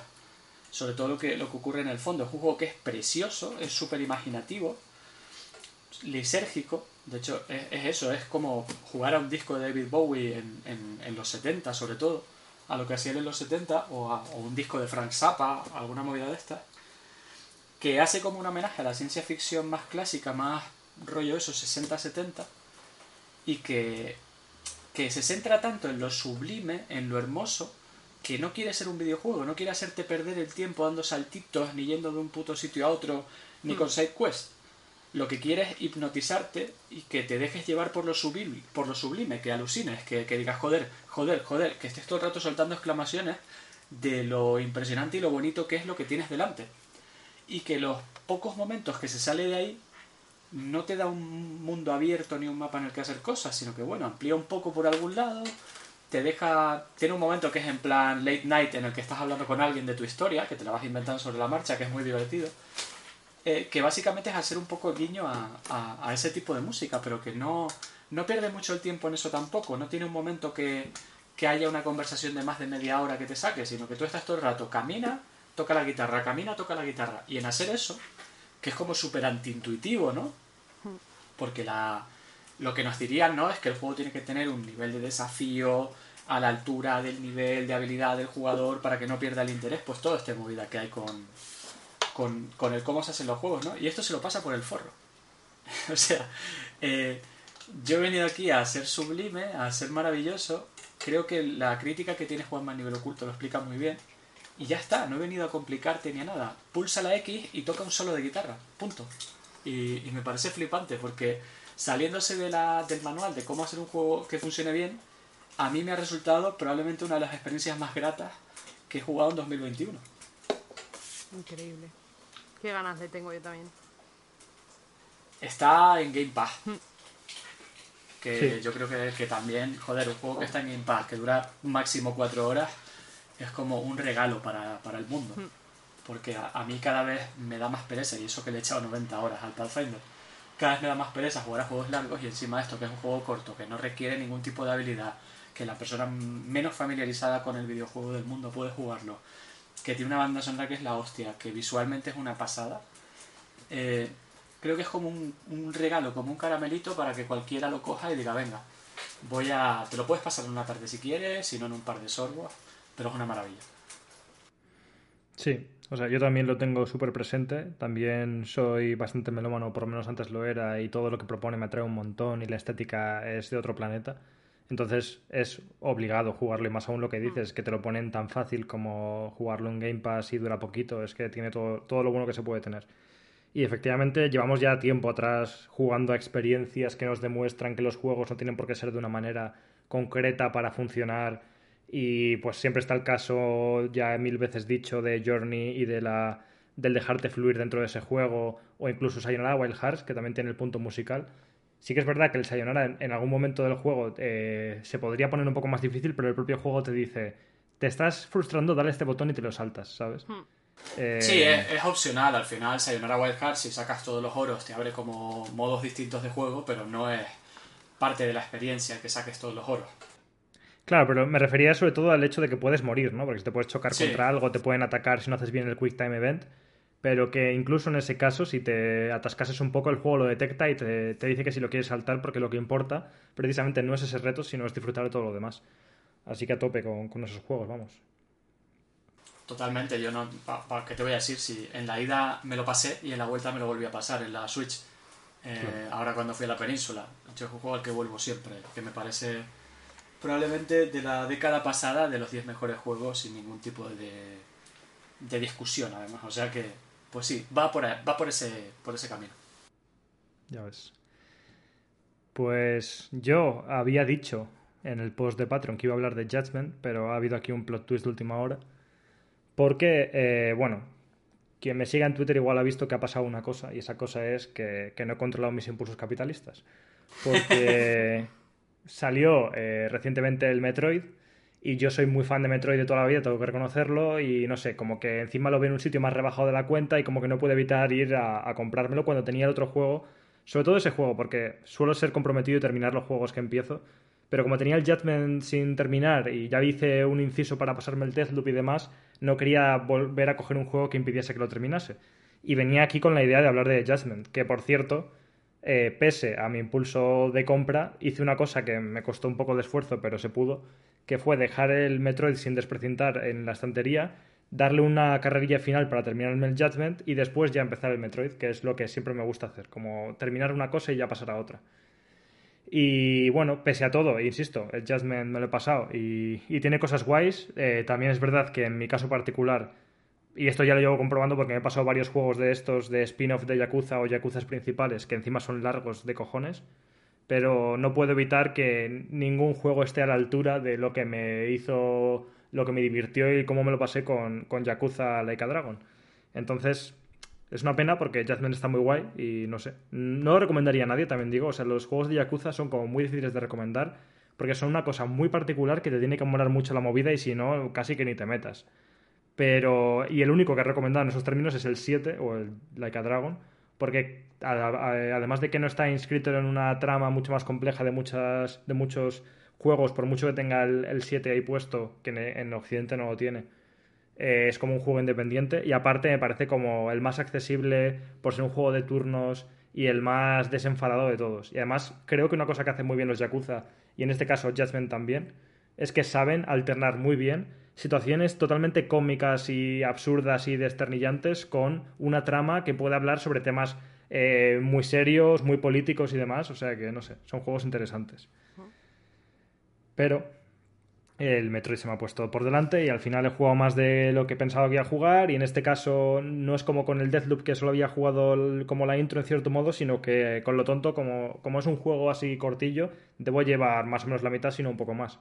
Entonces sí que me he sentido como con fuerzas para hablar de él y si no hablo de él ahora, eh, sé que el mes que viene no va a ser tan adecuado. Así que el caso es que es curioso porque yo, siendo un super fan de Metroid de, de, prácticamente toda la vida, uno de mis juegos favoritos de todos los tiempos es Metroid Prime, que es, no es de los canónicos clásicos, pero es uno de los mejores juegos que se han hecho para mí en, general. Eh, este pensaba que no me iba a gustar tanto. porque, eh, para quien no lo sepa, es un juego que está desarrollado por Mercury Steam, que es un estudio español, y aunque me gustaron, por ejemplo, los Castlevania de Mercury Steam, una vez más, sin ser nada parecido a los Castlevania clásicos, el Metroid de la 3DS, que también hizo esta gente, me pareció un poco despropósito y que no estaba un poco en, la onda de lo que era un buen Metroid. Al menos, insisto, de los de 2D.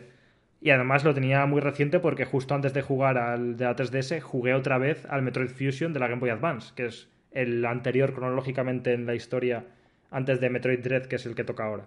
Entonces estaba ahí como un poco de bajona porque digo, me gusta mucho Metroid, pero no me gusta cómo esta gente hace Metroid. Y aunque quería jugarlo porque, por ya digo, por ser fan, estuve como pensando en ya lo jugaré, no me lo voy a comprar y tal.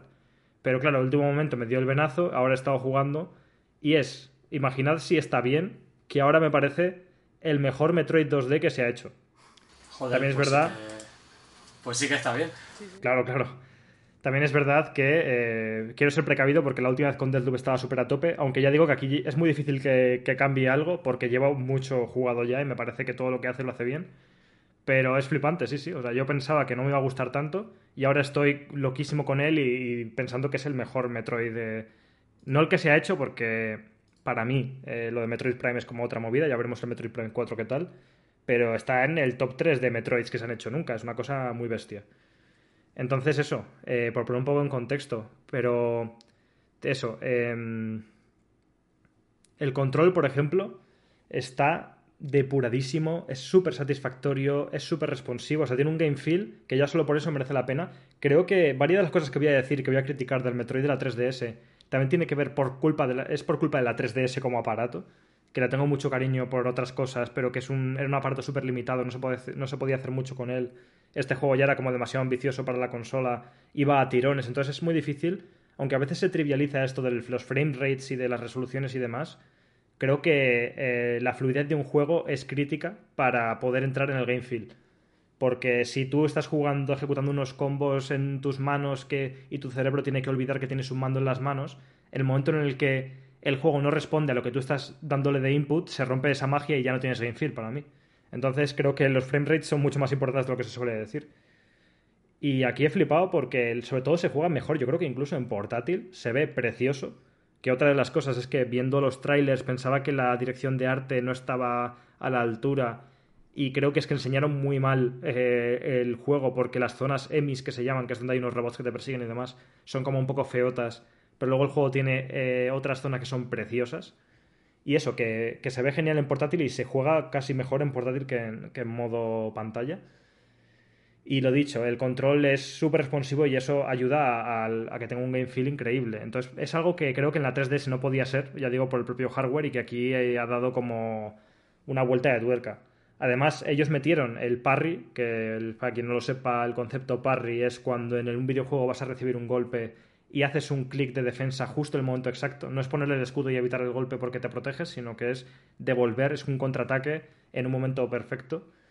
Y ya lo metieron en la 3DS y no me parecía mal, pero es, creo que también como no funcionaba tan bien el juego, hacía que no se disfrutase tanto hacerlo, y aquí es todo lo contrario, o sea, da un gusto hacer parry a todo, y estás todo el rato haciendo parries y, y lo flipas. Y una cosa que me parece de otro planeta es que con los bosses, que una vez más esto ya pasaba en el anterior, pero no se disfrutaba tanto, cuando les llevas a cierto estado porque les has hecho mucho daño, aparece como una secuencia como en vídeo en la cual tú tienes que hacer parry activamente y tienes que disparar activamente. No es como hay una secuencia cinemática y se activa un Quick Time Event y pulso cuatro botones, sino que aunque el juego se ponga en modo como cinemático por el plano que utilizan, tú tienes control total sobre las acciones del juego, igual que si estuvieras en un gameplay normal, y me parece una cosa como futurista, que no sé por qué no hay más juegos que lo hayan hecho así, ¿no? Como que cuando se ponen cinemáticos tienes que darle un botón en el momento exacto, y esto es estás jugando, disparando. La cantidad de disparos que, haces son las que.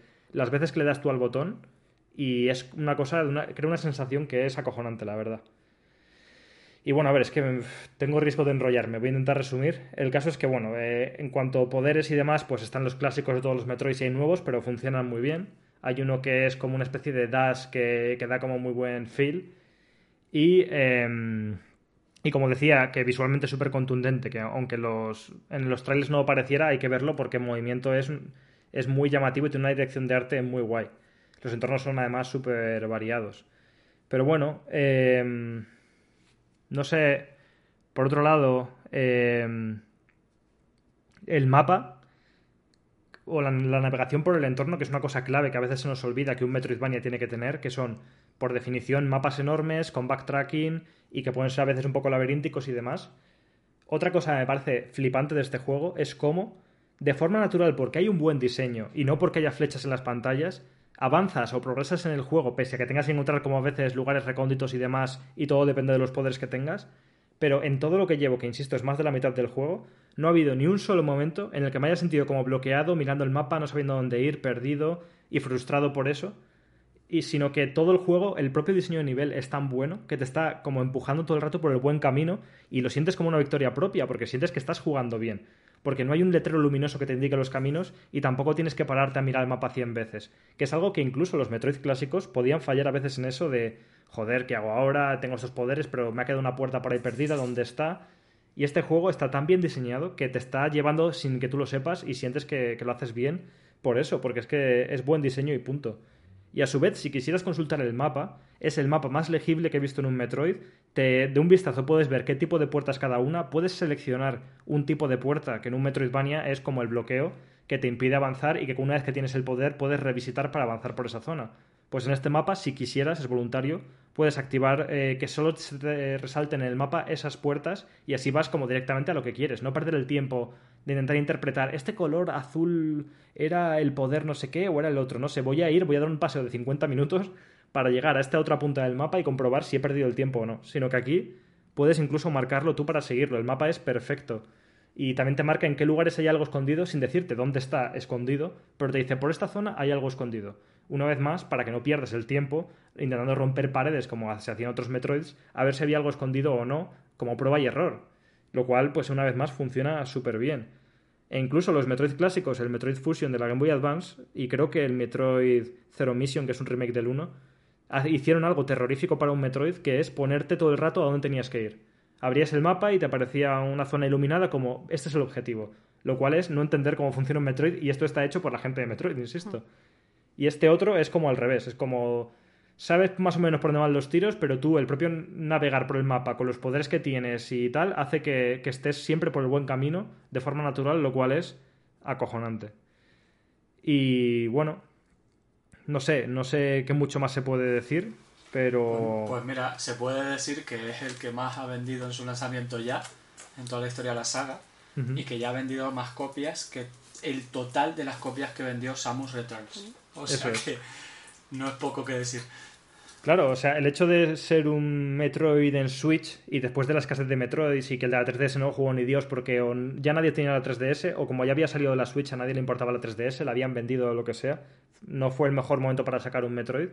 Pero aunque no fuera bueno, que en este caso me parece que es un juego magnífico y me alegro mucho de que haya vendido tanto, porque eso va a hacerle justicia a lo que el juego merece, eh, el caso es que, que eso, que, que el salir en Switch ya iba como a garantizar esa atención y creo que la gente que le preste atención por ese motivo se va a encontrar un juegazo y que en realidad se han coronado, se han coronado con este juego, vamos. O sea, desde luego. Así que nada. Eh, retiro. Es como el meme este de Friendship Ended with Deathloop. Y ahora mi nuevo mejor amigo es, es el Metroid y mm, uno de los mejores candidatos a juego del año, ya digo. Me río porque soy como súper fan de ese meme. Pero vamos, que, ah, pues. que para adelante. No es el tipo de juego al que suelo jugar yo, pero desde luego sí que, por cómo lo explicas, entiendo que al que le mole ese rollo es que lo va a flipar. Claro, también, yo que sé, como warning, entre comillas, es verdad que yo soy ya bastante fan de por sí del tema Metroidvania, de los Metroid clásicos y demás, entonces como que a mí que ya me gusta todo esto, encima si el juego es bueno, pues ya lo voy a flipar más. Pero también, insisto, por las cosas que he dicho, creo que es un juego que simplemente está hecho de puta madre. Ya está. O sea, está bien hecho. Y como está bien hecho, está bien diseñado, es hasta cierto punto objetivamente bueno. E incluso alguien a quien no le sirve el Metroid, yo creo que si se acerca a él va a encontrar un buen juego porque es que lo es y punto, ¿sabes? Sí. Pero bueno, dicho esto, por desgracia, se nos ha pasado volando, pero llevamos ya, vamos, cerca de las dos horas del programa y eh, vamos a pasar a nuestra sección exclusiva Nivel Extra con Mariela González, que es una sección que hacemos para patreon.com barra nivel oculto, en la que respondemos a vuestras preguntas y comentarios y a su vez nuestra amiga Mariela recomienda eh, los indies que he estado jugando últimamente y sé que para esta ocasión también va a traer un indie un poco spooky por el tema de, de octubre. Así que, bueno, yo ya aviso que quien no sea Patreon ya, o sea, meteos ahí porque la última vez hicimos una hora y media de programa extra y encima hoy que está Javi también y que tal, o sea, mm, vamos a estar ahí otras dos horas y, os lo estáis perdiendo, no puede ser, no puede ser. pues sí, eh, enróllense y a que no sea Patreon todavía le podemos mandar un vídeo mío boxeando. Y encima... Eh, para que se termine de animar. Pero es que lo tenemos regalado, no es que sea un tier de Patreon súper caro para poder ver el contenido extra. Sí, creo que tenéis que pagar dos euros mm. Y podéis acceder a todo esto y tenéis todos los programas que ya se han subido con un mínimo de media hora más por programa y últimamente es una hora y media más extra. O sea, y que, Mariela trae cosas que es que si no las trae Mariela no las encontramos. O sea, lo de Mariela es otro nivel ya. La verdad que sí. Literalmente, lo de esta señora es una cosa que es de otro planeta porque, joder, mmm, incluso nosotros que estamos siempre metidos en la movida y que, joder, nivel oculto, ¿sabes? Que es la revista en la que se sacan estas, eh, estos juegos oscuros, por decirlo de alguna manera, en tanto que son invisibles. Pero es que Mariela siempre consiguió sorprender y sacar una cosa loquísima que no sabía que existía y, y vamos, si queréis juegos distintos y nuevos, Mariela os lo va a recomendar. Así que, sin más dilación, muchísimas gracias Javi por haber venido y ya sabes que, bueno, eh, todos los programas que quieras aquí estarás. Sí, sí, muchas gracias a ustedes por, eh, aguantar que baje el nivel. Eh, y decirle a la gente que si tiene oportunidad que, le dé una oportunidad a Silent Hill 4 y a Homecoming y Downpour, que no, que no me ha dado tiempo, pero bueno, que por lo menos le dé la oportunidad y luego se haga su opinión. Me parece súper legítimo. Y nada, muchísimas gracias a ti, Clara, como siempre, por estar aquí levantando el programa. Que va, que va, que va. Así que lo dicho, vamos a ver a Marila en el nivel extra, patreon.com barra nivel oculto si queréis disfrutarlo. Y muchísimas gracias, aunque no estéis en el Patreon, joder, por el apoyo, por los comentarios y por el seguimiento que nos hacéis. Así que nos escuchamos el mes que viene.